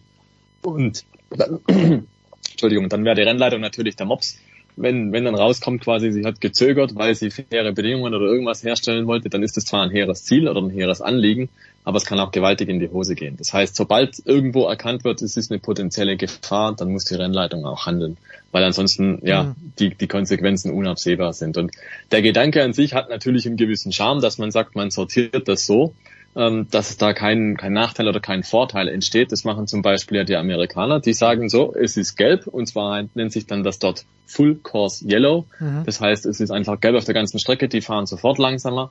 Die Boxen sind noch zu, die sortieren sich erstmal, die Geschwindigkeit kommt runter und dann wird die Boxengasse aufgemacht. Alle können gleichzeitig. Da gibt's sowas gar nicht. In der Formel 1 ist es anders. Da kannst dich tatsächlich erwischen, dass du gerade an der Boxengasse vorbeifährst und dann kommt tatsächlich gelb und du kannst reinfahren. Also dieses Zufallselement, das ist tatsächlich drin und das ist auch gewünscht, sonst hätte man auch dieses Full Course Yellow schon implementiert. Aber das macht man tatsächlich nicht. Gut. Ehren wir den Mann des Rennens auch ein kleines bisschen, zumindest nach äh, dem, wenn es nach den TV-Zuschauern geht, The Voice, nämlich Lando Norris, der am Samstag im Sprint schon stark war, der am Sonntag dann fand ich auch spannend, ja. Da ist er dann mal relativ nah rangekommen an Verstappen. Ich glaube, er war sogar knapp am DRS-Fenster, wenn er nicht sogar drinnen war. Und dann hat Verstappen mal gesagt, was wisst ihr eigentlich von mir? Und war dann drei Runden später wieder viereinhalb Sekunden vorne. Aber dennoch äh, diese diese Geschichte mit äh, Oscar Piastri vor ein paar Wochen, wo der dann plötzlich einen Sprint gewinnt. The Voice hat das, wenn es denn überhaupt nötig gewesen wäre, denkst du, Lando Norris noch mal ein kleines bisschen so, einen, so einen virtuellen Arschtritt gegeben, damit der jetzt noch konzentrierter ist, vielleicht noch ein bisschen mehr riskiert oder schlauer fährt. Worauf führst du zurück, dass äh, gerade an diesem Wochenende Lando Norris Oscar Piastri wirklich extrem gut im Griff gehabt hat? Und das war am Wochenende zuvor auch schon. Das zeigt sich, dass Piastri natürlich, und das kann man einem, einem Rookie ja auch überhaupt nicht vorwerfen, dass ihm natürlich enorme Erfahrung fehlt. Logisch. Ähm, das muss er erstmal noch alles sammeln aber dass es ein absoluter Rotdiamant ist, der einfach seine Zeit braucht, um, um äh, sich in der Formel 1 auf jede Situation rechtzeitig einstellen zu können und zu wissen, was er dann instinktiv zu wissen, was er dann tut, das ist ja klar. Wir sollten noch mal sagen, wir reden über einen Piastri, der tatsächlich neu dabei ist. Und wenn wir davon ausgehen, einer, der viele, viele Talente ja in der Formel 1 äh, äh, groß gemacht hat und mit ihnen den großen Lernprozess angegangen ist, ist Franz Toast, mhm. der Ende des Jahres ja ausscheiden wird. Österreicher Teamchef bei Toro Rosso und Alpha Tauri, äh, der unter anderem Sebastian Vettel groß gemacht hat, der unter anderem Max Verstappen groß gemacht hat. Der sagt, ein neuer Fahrer braucht drei Jahre. Das ist das ganz offenbar der notwendige Zeitrahmen, der üblicherweise für Talente gilt, für einen Piastri nicht. Aber man kann tatsächlich nicht erwarten, dass ein Piastri äh, auf demselben Niveau auf Dauer Rennen für Rennen fährt. Ähm, und zwar im Qualifying mit leerem Auto, wie dann eben auch über die Renndistanz mit vollem Tank, wie ein äh, äh Lando Norris. Klar ist aber, dass ich glaube tatsächlich, dass der Piastri und seine Leistungen den äh, Norris schon aufgeschreckt haben. Jeder wusste, dass der ähm, als, als Riesentalent gilt, als er Anfang des Jahres in die Formel 1 kam, dass der sich so schnell so zurechtfinden würde. Damit haben wenige gerechnet, ich ehrlich gesagt auch nicht. Ähm, ich weiß nicht, wie es dem Stefan geht. Äh, klar ist aber, wir wussten, Talent, Riesentalent ist da, Speed auch. Aber dass er so schnell äh, so viele Situationen schon fehlerlos gemeistert hat, äh, ist erstaunlich. Insofern sind die Schwankungen jetzt eigentlich von Piastris Leistungen als normal anzusehen. Und dass Lando Norris äh, mit einem guten McLaren stark sein würde, auch über das ganze Jahr gesehen, das war von vornherein klar. Magst du was anfügen, Stefan Ehlen, oder magst du uns gleich erzählen, wie frustrierend dieses Wochenende für Mercedes gewesen sein muss, die ja wirklich gedacht haben, Lewis Hamilton vor allen Dingen, dass er um den zweiten Platz mitfährt und er hat ja fast bisschen ja, hilflos gewirkt, weil einfach so viele Autos dann am Ende des Tages einfach schneller waren und er keine Chance gehabt hat, sich nach vorne zu arbeiten. Ein kurzes Wort noch zu Piastri. Ich finde es bemerkenswert tatsächlich, dass er punktuell auf dem Niveau oder sogar vor Lando Norris fahren kann im ersten Jahr. Das ist schon echt ein Ausrufezeichen dass die Konstanz fällt, ist glaube ich normal, wie der Stefan auch gesagt hat im ersten Jahr. Mercedes, äh, die waren ein bisschen zu konservativ auch bei der Abstimmung. Mhm. Die hatten ja nach Austin, als dann Lewis Hamilton disqualifiziert worden war, bei der Fahrwerkhöhe ein bisschen aufgepasst und gesagt, sie wollen nicht erneut zu tief liegen. Und äh, Brasilien ist auch so eine, eine Holperstrecke, aber eine Holperstrecke light im Vergleich zu Austin. Und da war man wohl ein bisschen zu sehr auf der sicheren Seite. Das war das eine. Und das andere, was mantramäßig immer wieder wiederholt wird, ist, diese Reifen sind halt die Krux. Ne? Entweder man trifft halt perfekt mit der mhm. Abstimmung bei den Reifen, mit dem Luftdruck und dergleichen und den Temperaturen, oder man trifft halt gerade nicht. Und was dann bei, zu, äh, bei Mercedes erschwerend dazukommt, ist wohl, dass dieses Auto an sich halt auch nur ein sehr, sehr enges, schmales Fenster toleriert. Das heißt, wenn es die Mercedes-Leute nicht perfekt erwischen in der Vorbereitung in der Box und die Fahrer es nicht perfekt erwischen in der Vorbereitung in der Aufwärmrunde auf der Rennstrecke, dann gilt entweder alles oder es geht halt gar nichts. Also frei nach dem Mercedes-Motto, das Beste oder nichts. Und in Brasilien war es demzufolge halt einfach nichts. Und das gibt denen aber selber Rätsel auf, sie wissen es einfach nicht, woran das liegen kann. Also es ist ihnen klar, es hat mit den Reifen zu tun, es hat auch damit zu tun, dass der Unterboden zu hoch war, dass das Auto insgesamt zu hoch war, dass sie eine eklatante Topspeed-Schwäche haben. Ähm, nur sie haben alles dafür getan, vom Setup her, von der Abstimmung grundsätzlich, dass sie diese Defizite kaschieren und es hat trotzdem nicht geklappt. Also das ist halt ein bisschen die, die Situation von Mercedes, dass man nicht so richtig weiß, wie man dieses Paket umsetzen kann. Und auch deswegen sagen sie ja schon seit Wochen und Monaten, nächstes Jahr neues weißes äh, Blatt Papier, neu anfangen, nicht dieses Auto nochmal irgendwie versuchen hinzubiegen, weil es hat keinen Wert. Und ich glaube, damit ist im Prinzip klar, diese Saison geht jetzt zu Ende mit so einer Achterbahnfahrt. Vielleicht geht's nochmal nochmal an dem Wochenende. Vielleicht geht's aber auch wieder grandios in die Hose, das weiß man einfach vorher nicht bei Mercedes, wo man vor ein paar Jahren noch gesagt hat, da läuft's einfach jede Woche. Das ist mit diesem W14 anders und das war's auch schon mit dem W13 im Vorjahr. Und das bitte auf einer Rennstrecke, auf der George Russell letztes Jahr gewonnen hat, nämlich in Interlagos. Und die Frage ist wahrscheinlich, Stefan, die da sich anschließt, ähm, das habt ihr ja thematisiert ähm, äh, auf euren Websites. Äh, es gibt ja jetzt den Abgang von Mike Elliott, der offenbar an dem B14 drangehangen ist und gesagt hat, nachdem wir letztes Jahr schon gemerkt haben, also diese äh, nicht vorhandenen Seitenkästen, das ist ein wildes Konzept, das ist ein mutiges, aber eben auch ein Konzept, bei dem er sehr großes Risiko bei den Silberpfeilen gegangen ist. Das hat letztes Jahr nicht funktioniert. Wir waren, glaube ich, alle überrascht, inklusive Christian hier bei Sportradio, bei unserem Motorsport Talk Motorsport, dass die tatsächlich dann weitergemacht haben mit diesem Modell in diesem Jahr. Ähm, und da hing wohl auch tatsächlich die Überzeugung von Mike Elliott dran, der jetzt äh, gegangen ist oder gegangen wurde, wie auch immer. Es ist nicht der einzige Abgang aus äh, dem Mercedes-Erfolgsteam äh, der letzten äh, zehn Jahre. Ähm, die Frage ist, man nennt es ja Brain Drain, also der Abgang von schlauen Köpfen. Ähm, ist Mercedes deiner Meinung nach breit genug aufgestellt, um das alles zu kompensieren, diese, diese große Anzahl von Personalabgängen? Vor drei, vier Jahren hätte ich gesagt ja, zweifelsohne. Inzwischen denke ich mir, hm, also nach den paar Jahren, die jetzt ins Land gegangen sind, wo die Erfolge nicht mehr unmittelbar so da waren und wo auch einige wirklich gute Personen gegangen sind, denke ich mir schon, die Kompensierung hat nicht so ganz funktioniert. Also da gibt es sicherlich unterschiedliche Faktoren, die da reinspielen. Aber es ist tatsächlich auch immer noch ein Personensport, ne? ähm, nicht zuletzt im Cockpit, aber auch drumherum. Es gibt ja nicht umsonst den Adrian Newey, dem man sehr viel attestiert, dass der die Autos extrem schnell und extrem gut designt. Und so ist es bei Mercedes auch nicht anders. Einzelpersonen, die da Schlüsselpositionen bekleiden, die sind sicherlich wichtig für das Gesamtprojekt. Und wenn du halt wirklich viele Entscheidungsträger innerhalb kürzester Zeit verlierst und vielleicht nicht eins zu eins nachbesetzen kannst, wer soll einen Adrian Newey ersetzen? Zum Beispiel mhm. bei Red Bull. Die würden genauso in ein Loch fallen, bin ich überzeugt. Auch wenn es da sicherlich Strukturen und Nachfolgeregelungen und alles gibt. Aber es ist halt nicht der Kopf, der eine, der da denkt. Ne? Und ja, dementsprechend bin ich gespannt. Also es wird sicherlich nächstes Jahr zu zeigen sein von Mercedes aus, wenn dieses Projekt W13, W14 abgehakt ist, ob der W15 als Neuanfang das alles kuriert. Und wenn nein, dann wird diese Frage nach dem Personalabgang sicherlich nochmal neue Schärfe kriegen, weil wenn quasi das Auto ausfällt als, als Ursache, dann muss das Problem woanders herkommen. Und das kann die Personalebene sein. Toto Wolf hat vom schlimmsten Wochenende ich weiß gar nicht, ob er sein ganzes Leben mit einbezogen mhm. hat oder die letzten Jahre äh, gesprochen. Na naja, gut.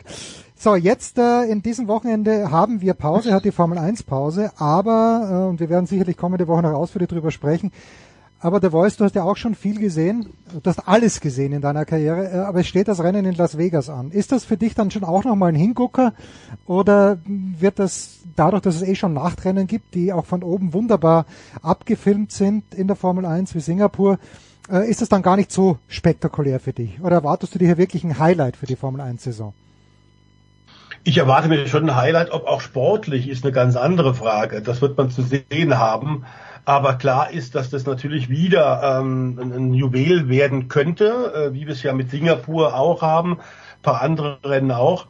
Ähm, klar ist auch, dass das, äh, und das ist auch faszinierend, ich weiß nicht, wie es der Stefan sieht, aber diese Geldmaschinerie der Formel 1 hat ja schon was. Man muss sagen, es ist ja wieder Lizenz zum Gelddrucken.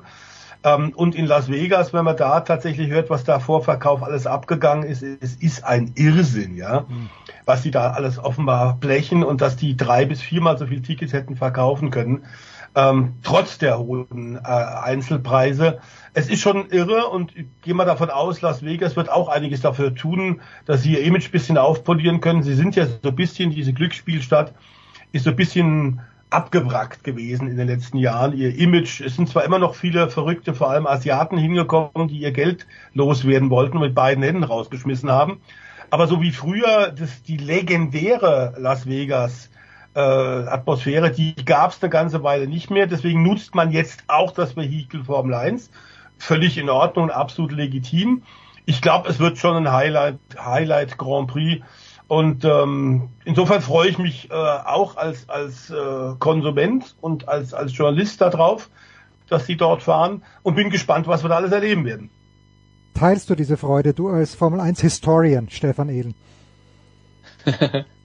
ich teile diese Freude, ja, weil ich kann mir vorstellen, dass es ganz interessant wird. Also das Wochenende an sich, die Rennstrecke, ja, da kursieren auch lustige Memes in den sozialen Medien, die vergleichen sie im Prinzip so ein bisschen wie, sieht aus wie ein Schwein, das auf dem Rücken liegt und solche Scherze. Also äh, es wird schon viel äh, Schindluder damit getrieben, weil ich glaube auch, die Strecke hat halt eine gewisse Historie in Las Vegas. Da gab es ja schon mal einen Versuch Anfang der 80er, der war jetzt nicht so glorreich.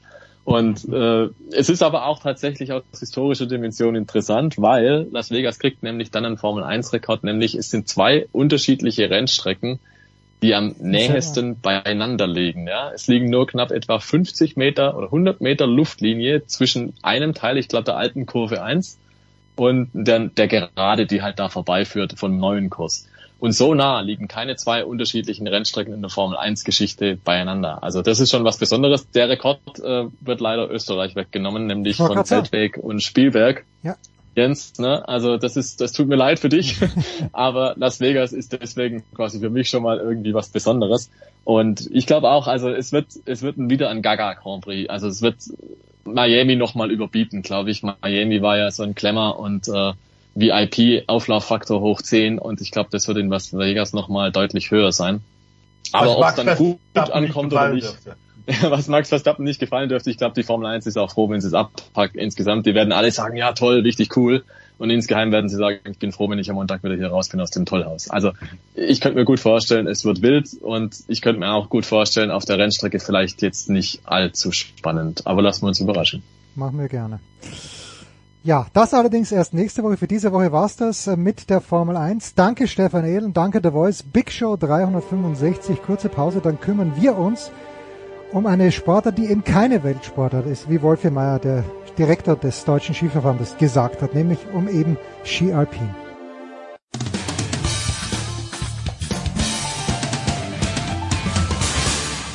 Grüße, Harren Bertelo, live aus äh, Kitzbühel und ihr hört Sportradio 360. Sportradio 360, die Big Show 635 geht weiter und ich freue mich, wir sprechen jetzt über den alpinen Skisport. Ich freue mich zum einen, dass leicht oder auch schwer erkältet, aber dennoch am Start ist wie letzte Woche Lukas Zara vom Standard AT. Servus Lukas. Halli, hallo, servus. Und Lukas und ich haben ganz viele Fragen an Guido Holber, weil Guido hat mir gestern geschrieben, wenn du um 18 Uhr anrufst am Mittwoch, dann bin ich in der Küche und zwar von 16.30 Uhr bis 21 Uhr. Guido, schön, dass du trotzdem für uns Zeit hast, aber ganz viele Fragezeichen um unseren Kopf herum. Wo kochst du? Was kochst du? Wie können wir es selbst erfahren? Also es ist immer so, zwischen Montag und Mittwoch habe ich Küchendienst. Ja, das heißt, da koche ich und äh, dann ab Donnerstag, Freitag, Samstag, Sonntag, wenn Weltcup ist, äh, wird dann die Familie von meiner Frau versorgt. Und äh, deswegen, das ist auch äh, indiskutabel. Und für alle, die es interessiert, es gibt heute einen wunderbaren Blumenkohlauflauf äh, Lauf bei mir. Und dann ab morgen äh, beschäftige ich mich auch nur noch mit dem Weltcup. Also ich hatte das jetzt gedacht, weil du DJst ja auch auf Hütten und ich habe dem Lukas vorhin gesagt, ich dachte, du, ich sag, du, ich glaube, der Guido, der kocht auf irgendeiner Hütte. Und einfach, weil es ihm Spaß macht, nachmittags. So schlimm ist noch nicht. Nein, so schlimm ist es noch nicht, aber ich würde es gerne machen. Also wenn ich es mal mache, dann lade ich euch zwei gerne ein. Und äh, ja, es wird, es wird sicherlich was Gutes geben. Keine Frage, weil Guido wohnt ja in Saalbach, wie wir wissen. Oder ist die meiste Zeit in Saalbach. Es ist noch ein bisschen Zeit bis zur WM in Saalbach, aber Lukas, ich stelle mit Erstaunen fest, an diesem Wochenende scheint tatsächlich jetzt diese Abfahrt in Zermatt über die Bühne zu gehen. Bist du so überrascht wie ich, dass, dass man von, von wirklich schönen Konditionen berichtet? Ich bin ein kleines bisschen flabbergasted, Lukas.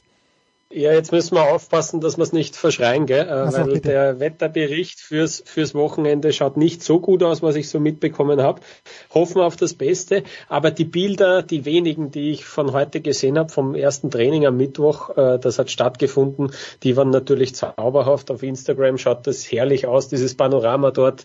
Äh, sie haben sich auch wirklich ordentlich natürlich ins Zeug gelegt. Sie haben, glaube ich, deutlich größere Schneedepots angelegt und so weiter, mehr Schnee aus dem Frühling äh, in den Herbst äh, hineingerettet äh, weil es natürlich irrsinnig wichtig ist. Das ist ja auch ein, ein Projekt äh, von, ja, unter anderem auch vom FIS-Präsidenten Johann Elias, der wollte das unbedingt haben, diesen Speed-Auftakt äh, in Zermatt, Cervinia, dieses grenzüberschreitende Rennen äh, von der Schweiz äh, nach Italien. Äh, und eben, weil es letztes Jahr nicht geklappt hat, weil da eben aus, Sch aus Schneemangel schon äh, das Ganze abgesagt werden hat müssen, hat man sich natürlich jetzt umso mehr bemüht, dass das auch wirklich äh, klappt. Aber man muss aufpassen, ähm, ja, da könnte der Wind und, und vor allem auch Neuschnee am Wochenende äh, einen Strich durch die Rechnung machen, aber hoffen wir mal aufs Beste. Ja. Vielleicht Lukas als Information und alle, die zuhören, äh, von, äh, von uns wurde bereits für Montag und Dienstag ein Sendeslot reserviert, mhm. weil man schon halb davon ausgeht. Ja, mhm. also das ist, äh, es wird ähm, morgen hoffentlich das Abschlusstraining geben, was äh, der ORF und äh, wir auch exklusiv übertragen, sonst überträgt niemand auf der Welt das Abschlusstraining, mhm. ORF und wie gesagt äh, bei uns.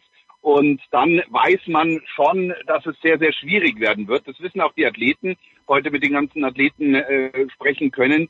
Die gehen dann schon davon aus, ja, dass es sehr, sehr schwierig wird. Und wie gesagt, es sind zwei Slots für Montag und Dienstag bereits bei uns reserviert worden. Guido, wenn ich bei dir bleiben mhm. darf, äh, wenn du sagst, du hast mit den Athleten gesprochen, äh, den traditionellen Speed-Auftakt hat es ja immer in Lake Louise gegeben. Da, also ich könnte nicht runterfahren, aber sicherlich keine von den ganz anspruchsvollen Abfahrten. Wie sehen denn die Athleten, Guido, das jetzt im Moment, dass sie so früh auf eine Strecke müssen, die zumindest sehr, sehr hoch beginnt und doch äh, also ordentliche Anforderungen stellt? Ich glaube, die Trainingsbestzeit heute vom Striedinger Ottel war ungefähr 206. Was sagen die Athleten, Guido, oder manche Athleten? Mit wem konntest du ausführlicher sprechen? Du, die, ähm, ich habe jetzt viel mit den Deutschen geredet und natürlich teilweise mit Österreich und Schweiz, sofern sie irgendwie erreichbar waren. Es ist einstellig oder einheilig die Meinung, ähm, es ist eine sehr erträgliche Piste.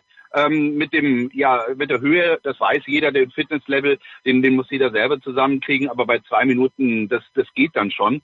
Die Sprünge gingen heute sehr, sehr kurz, mhm. weil ähm, der Schnee oben sehr, sehr kalt ist und dadurch war die Piste nicht sehr schnell. Also es war, äh, sage ich mal, ein, ein, ein, ein Wolf im Schafpelz. Ähm, es gibt eine Schlüsselstelle aus dem Steilhang raus, wo dann so eine 90-Grad-Kurve ist, die haben es alle nicht erwischt. Und ähm, ich denke mal, unter Rennbedingungen sprechen wir dann von 1,50, also so, so wie die Streif. Das ist, das ist schaffbar und das einzige Problem ist eben diese Höhe da oben. Lukas, du hast angesetzt. Ähm, ich äh, ich habe da gar nicht so viele Informationen wie der Guido, aber ich weiß, äh, dass sie ja, äh, das Projekt war ja ursprünglich viel größer noch angelegt, dass es auch die längste Abfahrt im ganzen Winter sein hätte sollen. Äh, das hat man ja, glaube ich, schon vor einem Jahr äh, dann dann mal verkürzt um fast einen Kilometer, glaube ich.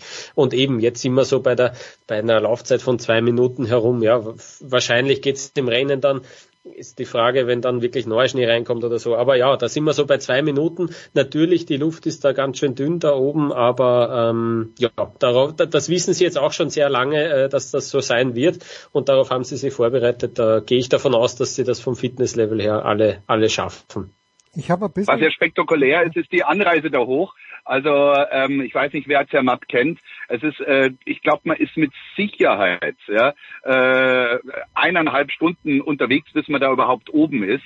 Also das längste, was mir so bekannt ist, ist eigentlich so die, die drei Gletscherbusse in, in, in Stubai, glaube ich, ist es relativ, braucht man relativ lang, bis man oben ist. Ja, Stubai ist es. Und äh, wenn man das nimmt und dann ungefähr verdoppelt. Das ist ungefähr die Zeit, bis man da oben ist. Und noch dazu kommt ja von Zermatt unten auch noch, dass es ein, eine Bahn, äh, ein Bahnort ist, also so wie Wengen. Das heißt also, ich bin gespannt, wie das äh, gehen soll. Auch die ganzen VIPs, die ganzen Zuschauer, die sind aber mit Sicherheit drei Stunden beschäftigt, da hochzukommen. Also das mhm. ist schon eine Sisyphusarbeit. Allerdings, wenn man zu Fußen das Matterhorn, man startet direkt am kleinen Matterhorn und äh, schießt dann darüber, da ist eine ganz neue Bahn, die gebaut wurde und äh, genau dort ist der Start. Äh, man blickt genau vom Start auf den Mont Blanc, ist fantastisch. Also wenn das Wetter das hergibt, das ist der Hammer. Ich habe mir soeben auch einen Slot reserviert für Montag und Dienstag, falls es wirklich äh, statt, äh, nicht stattfinden sollte an diesem Wochenende. Ganz kurz noch vielleicht, äh, Lukas, von dir aus österreichischer Sicht. Ich habe ein bisschen die Übersicht verloren. Äh, Vince Kriechmeier ist natürlich immer äh, wahrscheinlich unsere größte Hoffnung. Dann hat Marco Schwarz einen sehr, sehr guten ersten Durchgang hingelegt in Sölden. Leider ja, ist das Rennen dann abgebrochen worden. Ansonsten fehlt mir ein bisschen der Überblick, außer natürlich, dass wir wissen, dass der Dankelmeier wieder da ist und ohne den geht gar nichts in Österreich. Wer auf wen? Platz 14, Platz 14 heute, ja. äh, super. Und der schnellste Österreicher ohne Torfehler, ja. Also äh, nicht schlecht. Na, äh, Matthias Meyer ist auch dabei in Zermatt Cervinia, natürlich als Trainer, ja, im Nein. Trainerstab. Der soll, glaube ich, bei sechs, äh, an sechs Orten äh, auch wirklich als Berater äh, zur Verfügung stehen und stellen wir das wirklich so vor, dass er da, dass er da Einzelgespräche führt und wirklich äh, ja, äh, sich Tipps, äh, Tipps gibt und, und da irgendwie das, was er sieht oder was er erkennt, irgendwie weitergibt. Ähm, und sonst, ja, Vincent Kriechmeier ganz klar der, der Anführer dieses Speed-Teams bei den Österreichern. Dann kommt Daniel Hemmetsberger, immerhin Ah ja. äh, der Zweite, der, der, im, der im letzten Jahr einen Podestplatz bei den Speedrennen, äh, bei, bei einer Abfahrt äh, für den ÖSV rausgeholt hat, neben Mottelmeier noch. Äh, das ist so irgendwie der, die Nummer zwei. Und alle sagen, dass der Markus Schwarz extrem gut auch äh, in, in den Speedrennen ist. Wir haben das zumindest bei der WM auch gesehen. Wir haben das letztes Jahr dann auch in Wengen einmal gesehen. Dem, dem trauen sie beim ÖSV schon auch wirklich einen Spitzenplatz dazu. Und äh, in Interessant finde ich auch, dass Johannes Strolz auch dabei ist. Äh, Die Jünger, äh, die Älteren unter uns äh, werden ihn noch kennen als Kombi-Olympiasieger, ja. Und den, äh, de- den, den haben sie da tatsächlich auch, äh, dem trauen sie zu, der, de- dem sagen sie quasi, quasi ein Gespür, ein Talent nach, äh, mit seinen über 30 Jahren, äh, dass er da in der Abfahrt auch was reißen kann. Und ich muss auch ein bisschen sagen, da sieht man auch, so viele Junge drängen da nicht nach, wenn man auch einen Johannes Stolz da äh, einfach so mitnehmen kann. Ähm, wird sich dann zeigen, wen, wen sie wirklich aufstellen äh, am Wochenende. Aber ich habe mich ein bisschen gewundert, wie sie Anfang der Woche noch ein Video gepostet haben von Markus Schwarz und von Johannes Strolz beim Speedtraining noch in Sölden. Und äh, die sind jetzt eben beide, beide mitgefahren äh, in die Schweiz da und, und Italien. Spannend. Also das finde ich spannend. Und sonst, äh, ja, ähm, sind das Läufer, die, die sich wirklich äh, an die erweiterte Weltspitze heranarbeiten müssen. Da, Dankelmeier erzählt da vielleicht dazu, Stefan Babinski vielleicht noch, äh, aber das sind alles so Kandidaten, die müssen sie einmal wirklich etablieren, vielleicht äh, regelmäßig in die Top Ten Plätze fahren. Ja, es ist ja etwas, was Schule macht. Also ich sag mal, die Geschichten, die von Slalomfahrer zu äh, Olymp äh, ja bis zu Weltmeistern und Olympiasiegern, was äh, dann die Abfahrt angeht, das ist ja gepflastert in der Geschichte. Und äh, ihr habt ja mit, mit Michi Weichhofer auch einen gehabt, der auch ursprünglich aus dem Slalom gekommen ist. Also das ist in Österreich schon ein, ein Weg, der, der, der Schule macht. Und ich denke mal, Österreich wird da eine große Rolle mitnehmen. Man muss auf jeden Fall mit Marco Odermatt reden, äh, rechnen, der auf jeden Fall nochmal stärker geworden ist. Der hat nochmal mehr Muskelmasse aufgebaut. Das ist sicher der Leitwolf, was das Schweizer Team angeht. Der Rest ist für mich alles so ein bisschen eine Wundertüte, was in der Schweiz passieren wird. Ja, und äh, von uns kann man dann auch sagen, der Thomas Dresden ist wirklich äh, schmerzfrei über den Sommer gekommen, hat äh, sehr gut trainiert, hat gesagt, er ist auch vom Skitechnischen, hat er mir heute erzählt, nochmal 20 Prozent über den, was er letztes Jahr abgeliefert hat. Ähm, er wird noch ein bisschen vorsichtig sein im Training, aber wir kennen, wir kennen alle einen Tom, wenn der dann rausgelassen wird zum Wettkampf, dann fährt der auch auf Sieg. Also ich sag mal, auch ein Dresden ist zurück und ein Dresden und äh, auch äh, Baumann werden sicherlich auch um die Top Ten mitkämpfen. und Robert Baumann wird wie jede Abfahrt in den letzten zehn Jahren mit der Nummer eins beginnen. Wahrscheinlich, weil Robert Baumann immer die Nummer eins oder zwei hat. Äh, ein, ein Wort noch, war, war Guido, Guido, das eh schon im Grunde genommen angesprochen, aber denkst du denn, dass mit seiner Verletzungsgeschichte Thomas Dresden dann vielleicht doch ein Prozent weniger Risiko nimmt? Oder ist der, der Dresden, ich kenne ihn ja persönlich nicht, ein Typ, der rausgeht, alles vergisst und sagt, Direttissima, so schnell es geht, auf geht's?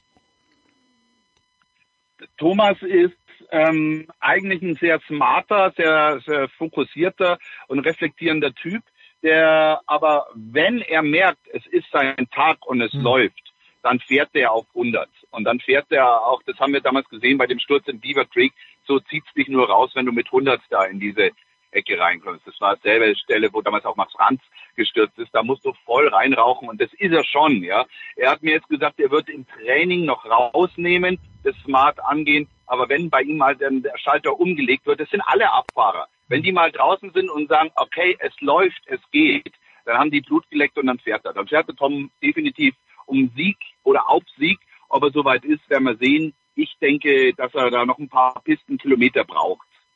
Tja, die richtig schönen, also, wobei das wird, also vom Panorama her, wer weiß, ob es in diesem Jahr noch schöner wird. Wir blicken äh, in, einen, in einen Ort noch ganz kurz, wo es kein Panorama gibt, wo ich, äh, also mit Levi verbinde ich nur Rentiere und Nebel, aber die Frauen sind schon dort und Lukas, die Frage ist ja, ist es eine Zweiklassengesellschaft, dass jemand, der einfach unendlich viel Kohle hat, wie Michaela Schifrin, aber auch Petra Vlhova, einfach mal vier, fünf Tage früher anreisen können, wenn nicht sogar eine Woche früher, äh, und äh, andere Fahrerinnen eben nicht, oder ist es fast wurscht, weil dieser Hang eh so leicht ist und weil äh, die, die Leute auch woanders trainieren können?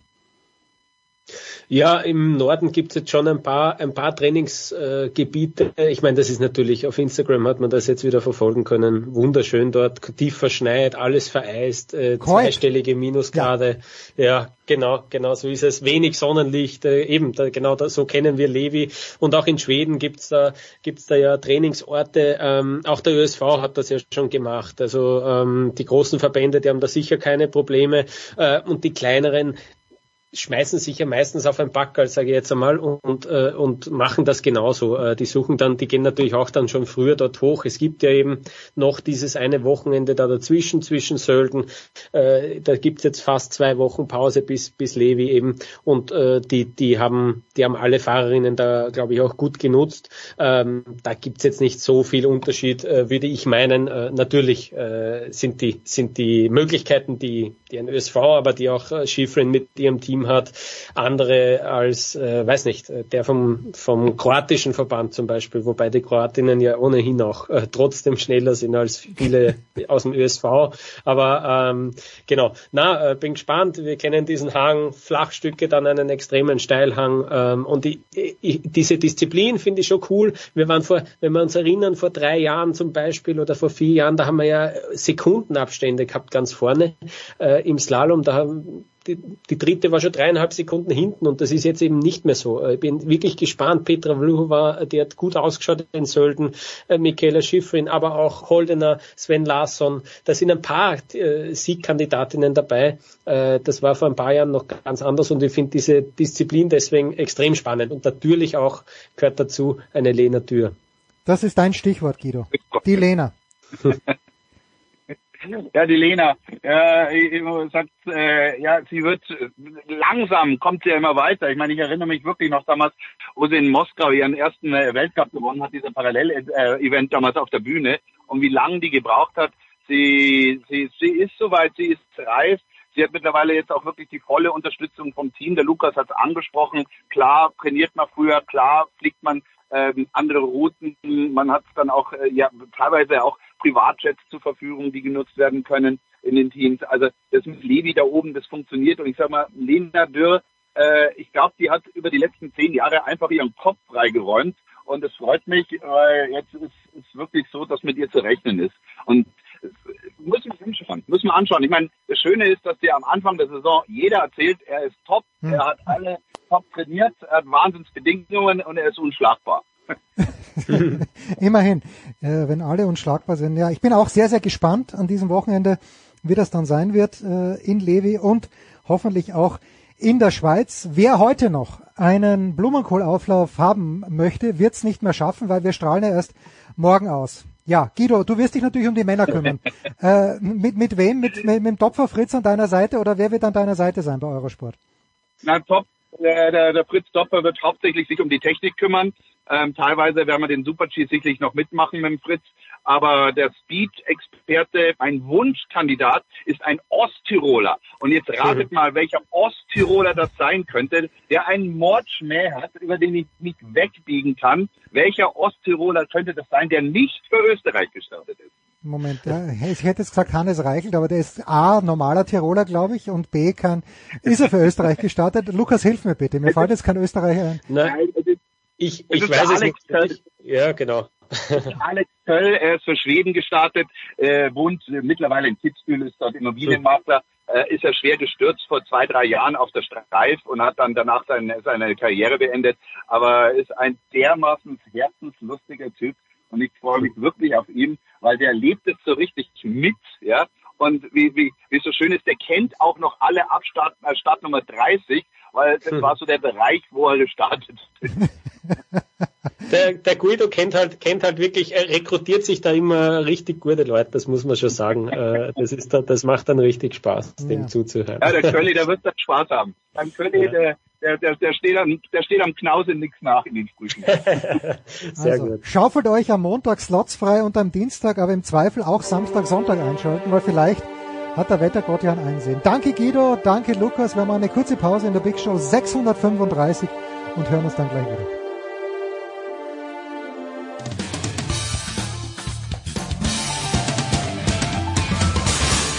Hello, this is Marcos Bagdatis and you're listening to Sport Radio 360.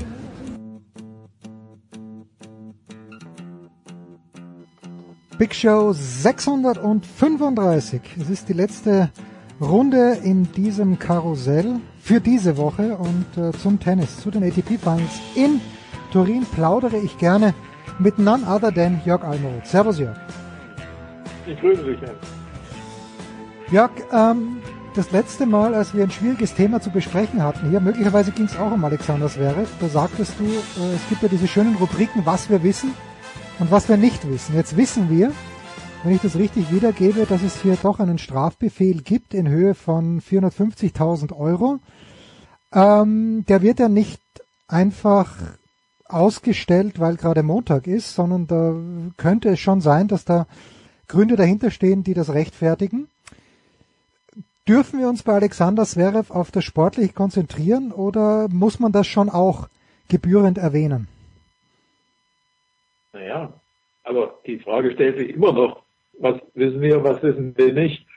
Und äh, es ist immer noch, es ist immer noch ein He said, she said, äh, weil Alexander Zverev ja in der Geschichte, die in der Süddeutschen Zeitung veröffentlicht worden ist, oder in den Aussagen, die er dann gegenüber anderen oder seine Anwälte gegenüber anderen Kollegen getätigt haben, diese Vorwürfe vehement bestreitet und auch ein anderes Gutachten äh, da anführt, das, wonach die Vorfälle sich nicht im Mindesten so abgespielt hätten, wie, wie geschildert. Also, äh, um ehrlich zu sein, ja, man, natürlich kann man, gibt, gibt es jetzt Leute, die tendieren dazu, dem einen mehr zu glauben als dem anderen. Aber faktisch äh, wird es ja ohnehin äh, im Wesentlichen dabei bleiben, dass es, dass hier Aussage gegen Aussage steht. Also ich bin jetzt auch nicht, ich, wir sind ja beide keine Juristen. Ja. Äh, aber wie gesagt, in der, in dem, in dem, jetzt nicht naiven, aber, aber, aber in dem, in dem Blick auf, auf, auf die Thematik, äh, ist es so, dass, dass, dass, dass man jetzt nicht sagen kann, Alexander Zverev ist schuldig oder, oder irgendetwas.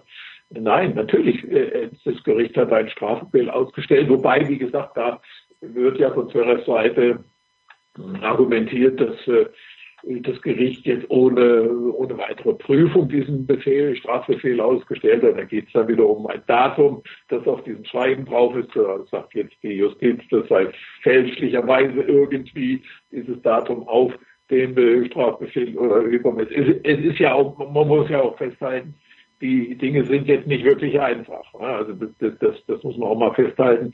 Insofern in, weiß ich nicht, ob das jetzt in, in, in einem natürlich muss man, muss man äh, generell sagen, das gilt ja auch nicht nur für diese Phase, dass Alexander Zverev seit Jahren natürlich äh, Dinge begleiten, die, die, die, die nicht wirklich schön sind auf den ersten, zweiten oder dritten Blick. Und äh, wie gesagt, es steht bei allen diesen Dingen stehen, steht Aussage gegen Aussage.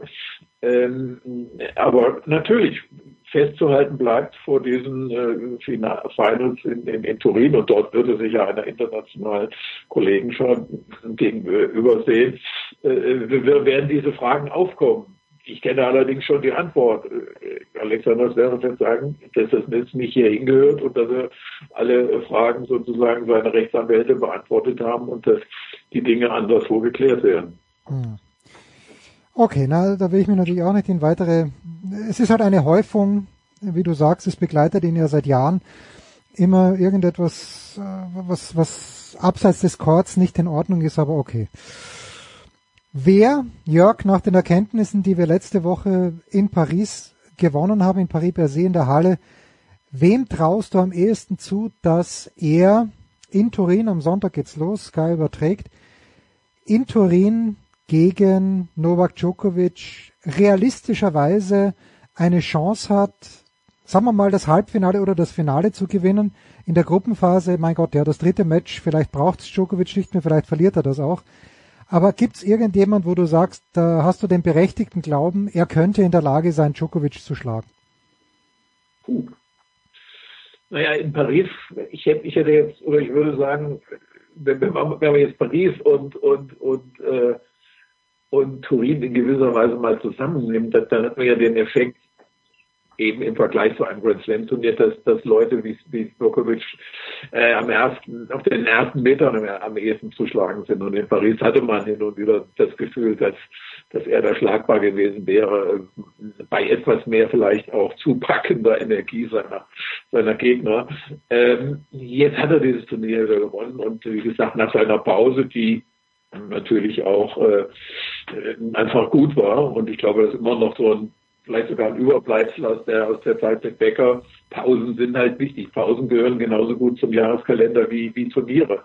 Viele Spieler begreifen das nicht, äh, aus den verschiedensten Gründen, ne? aber äh, es, wird, es wird ungleich schwerer. Novak Djokovic in, in, in Turin zu schlagen. Und äh, ich glaube, er ist jetzt im Moment ja auch auf so einem Trip, alles gewinnen zu wollen und auch nicht irgendwie klein beizugeben.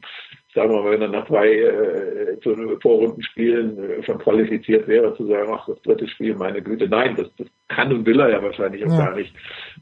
Denn in dem Moment verliert er, verliert er Konzentration, Form und was weiß ich alles. Das, das hat sich noch nie, das hat sich noch nie als äh, besonders glücklich hier aus, herausgestellt, äh, irgendwie mal ein Spiel da so abzuschenken, weil man vielleicht schon qualifiziert ist.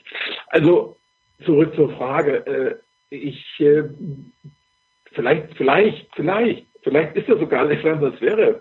Also bei vielen anderen kann ich es mir, kann ich mir einfach nicht vorstellen. Also da wirken einige ausgelaugt ähm, körperlich nicht, nicht auf der Höhe.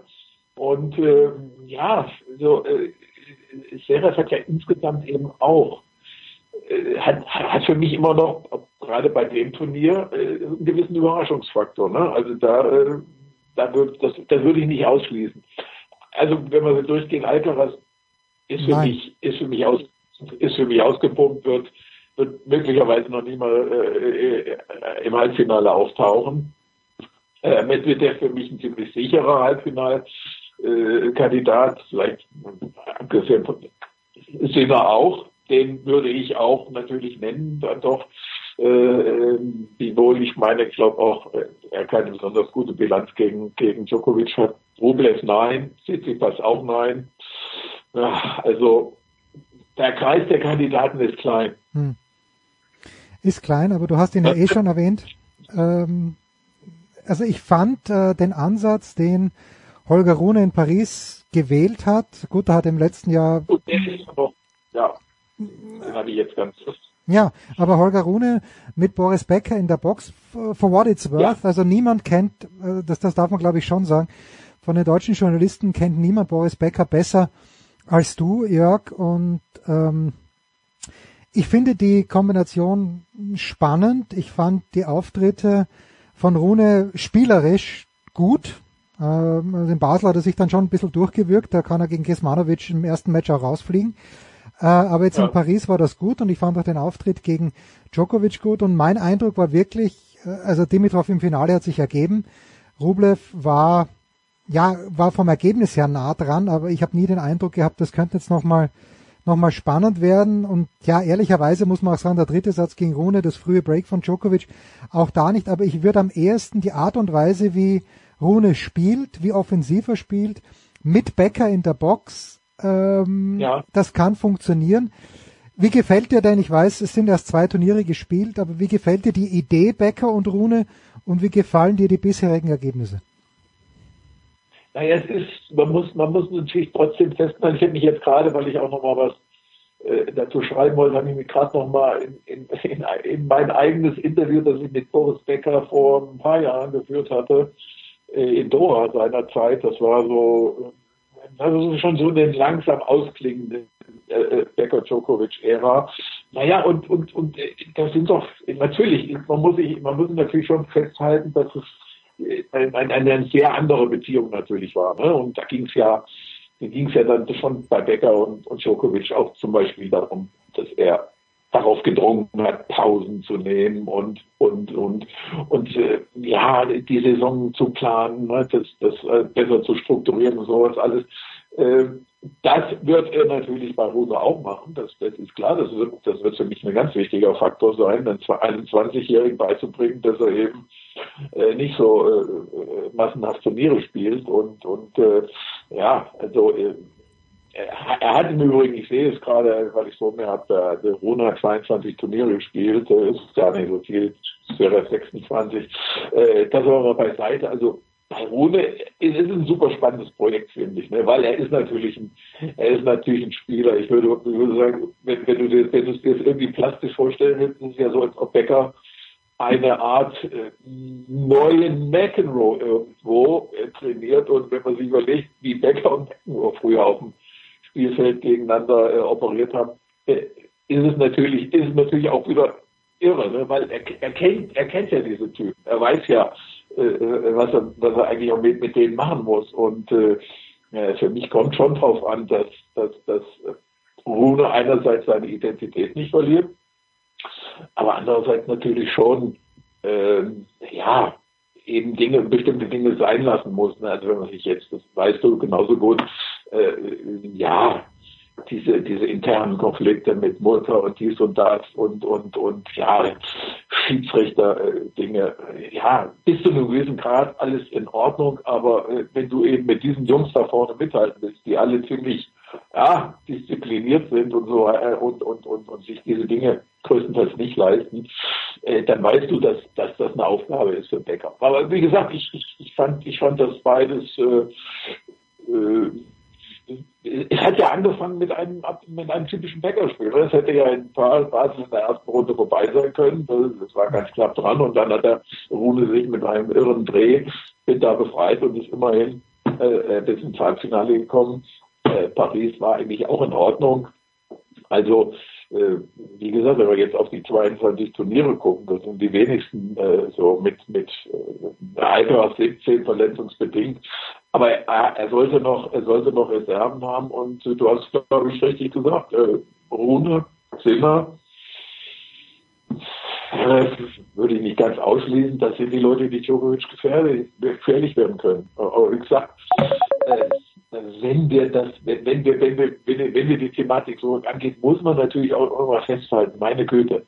Novak Djokovic mit 36, ne? Ja, das ist Wahnsinn. Fast, fast unschlagbar und meine, der, der Junge hat in diesem Jahr wieder äh, äh, drei Slams gewonnen. Äh, daneben alle, was weiß ich noch, alle möglichen, äh, ja, auch, auch kleinere und größere Rekorde nochmal wieder äh, aufgestellt. Das, ist schon inzwischen, also phänomenal. Ne? Ja, es ist, es ist eigentlich unglaublich. Und man weiß nicht, was unglaublich ist, dass alle die Waffen strecken vor ihm oder dass er halt dann immer noch ein bisschen zulegen kann, wenn er es braucht und äh, einfach, ja. er hat, überleg mal, er hat, er hat, er, hatte 11.445 Punkte. Ne? Die Nummer, Nummer, Tsitsipas das Nummer 6 hat etwas mehr als ein Drittel, ne, so, äh, und, und Zverev hat gerade mal so ein Drittel dieser Punktzahl. Äh, Und da reden wir jetzt von, von Leuten, die, äh, ja eben, von Top Ten, also Top Ten Vergleich. Ah, Das ist schon, das ist schon irre. ne? Also, und, oder hat ja jetzt auch, gut, er hat sich auch eine, eine, eine Atempause genommen. Das ist ja gut so. Das ist ja richtig so. ne? Wer weiß, ob er das äh, vor ein paar Jahren noch gemacht hätte. Nein, aber er hat sich, hat sich eben auch eine Auszeit genommen und äh, das werden wir sicher auch im nächsten Jahr erleben äh, bei ihm, dass, dass er noch konzentrierter, also ich, wie gesagt, ich, ich, ich nehme ihm das, ich nehme ihm das ab. Ich meine, ist auch, ist auch völlig richtig, dass er sich dazu bekannt hat, dass er in Paris gesagt hat, das ist das, was wir alle ja seit Jahren wissen, äh, er das nie so offen kommuniziert hat. Aber es geht ihm um Rekorde, es geht ihm um Zahlen, Zahlen, Zahlen, Zahlen. Er will, er will da oben eine, eine Marke hinsetzen, die, ja, wer weiß, nach, ich werde wahrscheinlich tot sein, äh, wenn, wenn vielleicht noch irgendein ein super, ein Superhero kommt, aber er, er, will, er will da, er will da eine Marke hinsetzen, die erstmal unangreifbar ist. Und wer soll es denn überlegen, rein zeitlich, muss man sich mal vorstellen, äh, du hast jetzt, äh, wenn du, wenn du, äh, sag, im Schnitt zwei, zwei Grand Slam Turniere pro Jahr gewinnen willst, dann musst du ja jetzt schon zwölf Jahre jedes Jahr zwei Grand Slam Turniere gewinnen. Jedes, das muss man sich mal vorstellen, jedes Jahr zwei. Das ist schon, also das ist schon was. Ich meine, Wahnsinn. Das ist absoluter Wahnsinn. Unglaublich. So, Jörg, Abschlussfrage ähm, und weiße alte Männer, die hier sprechen, ich vor allen Dingen, aber es gab ja mal, erinnere dich bitte, vor Tommy Haas, einen Turnierdirektor in Indian Wells, der gesagt hat, dass die WTA jeden Tag in die Kirche gehen müsste und eine Kerze anzünden sollte, weil es Roger Federer, Rafael Nadal und Novak Djokovic gibt, die den Tennissport weltweit am Leben erhalten und äh, dass die Frauen eben hier mitpartizipieren. Ja, okay, auf, äh, da, daraufhin musste dieser Turnierdirektor, dessen Name mir jetzt nicht erinnerlich ist, ähm, seinen, seinen Hut nehmen. Tommy Haas wird es gefreut haben, weil der hat jetzt den geilsten Job der Welt. Wenn man sich aber anschaut, Jörg, was die WTA da wieder verbaselt hat mit Cancun, das ist einfach unfassbar. Abgesehen von dieser Terminplanung, dass zum zweiten Jahr in Folge die WTA Finals auf einem der beiden amerikanischen Kontinente stattfinden, beziehungsweise in Mittelamerika und einen Tag später die Billie Jean King Finals in Spanien, oder vielmehr letztes Jahr waren sie halt in Großbritannien, heuer in Spanien. Aber ist es, ist es schon witzig oder ist es nur traurig, wie viel die WTA wirklich falsch macht, Jörg?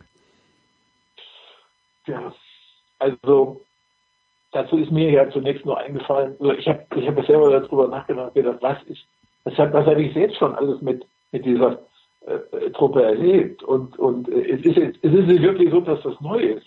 Ich habe mich daran erinnert, ich habe mich daran erinnert, dass ich tatsächlich 1900 ja, schon in ganz frühen Zeiten war ich schon, war ich schon mal im Madison Square Garden äh, mit, mit einem äh, Kollegen zusammen. Aber ich erinnere mich dran an die, an die Finals mit den, mit den ganz großen Namen, Graf und so weiter und so weiter im, im Madison Square Garden Ende der 90, 98 war. Da bist du hingekommen, da bist du hingekommen. Am Tag vor dem, vor dem, vor dem, vor dem ersten Spiel, Spieltag, da war noch, da, da war noch nichts gemacht. Da war den ganzen, da waren die ganzen Garten, es war noch nichts gemacht, es gab beim Pressezentrum nicht, die Spielerbereiche wurden zusammengezimmert und was weiß ich nicht alles. Okay, nur, nur, nur so dafür, es, ist, es ist keine Neuigkeit. Aber natürlich äh, ist, ist, ist, ist die WTA eine dysfunktionale äh, Veranstaltung, schon immer gewesen.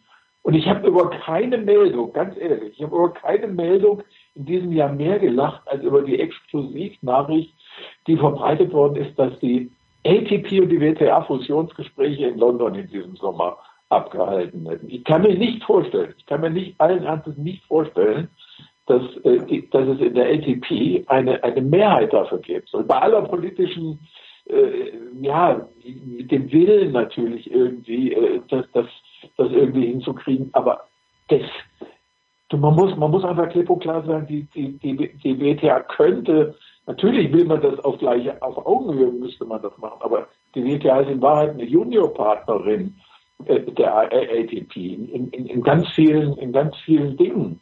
Ja? Also äh, wie gesagt, sich, sich, wenn man, wenn man doch hier bei dieser, wenn man das vor Augen, also hier, man, man hat, man hat doch die Bewerbung auf dem Tisch und man hat die Bewerbung, die tschechische Bewerbung auf dem Tisch.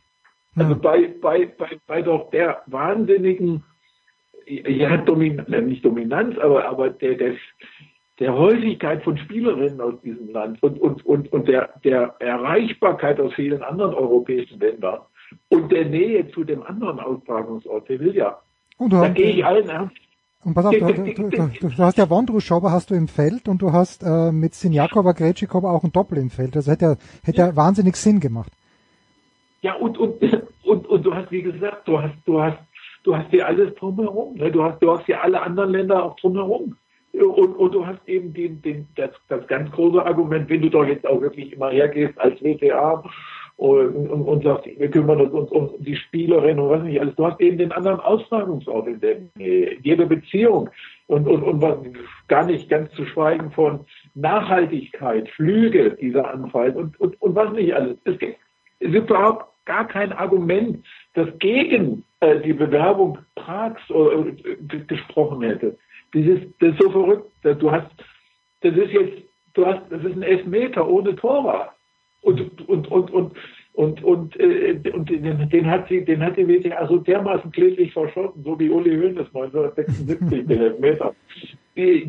Nein, das ist verrückt. Also das ist wirklich verrückt. Das ist, das gehört in der, in der langen Historie der WTA, Schandtaten in Anführungszeichen, äh, sicherlich zu den Top 3. Ja, also das, das, das, Das will was das heißen. Ist, das, das ist wirklich, ja, aber das, das, das muss ich schon sagen, wenn man, wenn man diese Bilder da teilweise, die gehen natürlich bei uns unter. Wer, wer, wer ehrlich gesagt bis jetzt auf den Moment, wo Laura Siegemund äh, im Doppel gewonnen hat, äh, wer, wer hat sich drum gekümmert? Wir, äh, weil wir uns natürlich irgendwie besonders dafür interessieren. Aber das ist ja auch ein, ein leidiger Fakt. Äh, das findet unter Ausschluss der, der europäischen Öffentlichkeit im Wesentlichen statt. Na ja, gut, von Polen mal abgesehen mit Iga Schwantek. Äh, aber äh, das, kommt ja auch dazu. Und äh, es, auch das wäre anders gewesen, wenn es hier einfach eine räumliche Nähe gegeben hätte. Und man, der Fakt ist ja nun mal, dass eben, äh, ja, wir haben jetzt Iga Schwantek ja auch, die, das ist, das kommt ja auch noch dazu, polnische Fans, die es ganz leicht gehabt hätten, äh, eben dahin zu äh, fahren. Es ist, es ist verrückt. Also, da kann man wirklich nur, äh, kann man wirklich nur den Kopf schütteln. Und ähm, es hat ja auch aus dem amerikanischen äh, journalistischen Bereich. Äh, also jetzt erstaunlicherweise, weil äh, da gibt es ja häufig einen ganz, ganz großen Kuschelkurs äh, gegenüber der WTA, aber da hat es doch äh, ernstzunehmende Rücktrittsforderungen gegeben. Und wenn mich nicht alles täuscht, hat auch Martina Navratilova im Tennis Channel Mhm. Sich gefragt, warum in der gesamten WTA-Historie nur dreimal irgendwie und auch nicht für allzu lange überhaupt eine Frau die Führung dieses Ladens äh, inne gehabt hat. Und äh, ich glaube, Steve Simon wird das, wird das nicht überleben. Das, das, das, das Desaster ist irgendwie, glaube ich, zu groß gewesen. Und äh, mal ganz abgesehen noch von diesen anderen Dingen, die ja äh, im Moment äh, äh, kursieren mit, mit, mit dem Brandbrief, der da in China an, an die WTA gegangen ist äh, und so weiter. Also äh, das, das wird nachwirken und wird nicht, wird für mich nicht gut für Steve Simon nachwirken. Ray Moore, Raymond Moore war derjenige, der ähm, gesagt hat, they should go down uh, on their knees and thank God that Roger Federer and Rafa Nadal were born. Damit schließen wir äh, schließen wir die heutige Sendung. Also wer es gesehen hat äh, in Cancun, toll, dass Laura Siegemund gewonnen hat, Iga Swiatek überragend, aber das ist eines Saisonfinales nicht würdig gewesen. Tja, Big Show 635, apropos Finale, das war's für diese Woche. Wir hören uns wieder am kommenden Donnerstag. Ich bin dann schon in Turin. Mal schauen, wer die Show wuppen wird. Das war die Big Show auf sportradio360.de.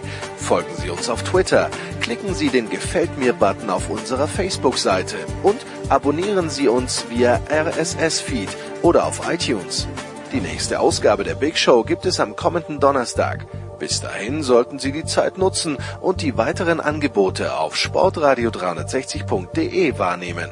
Play Ball! Da ist gar nichts toll.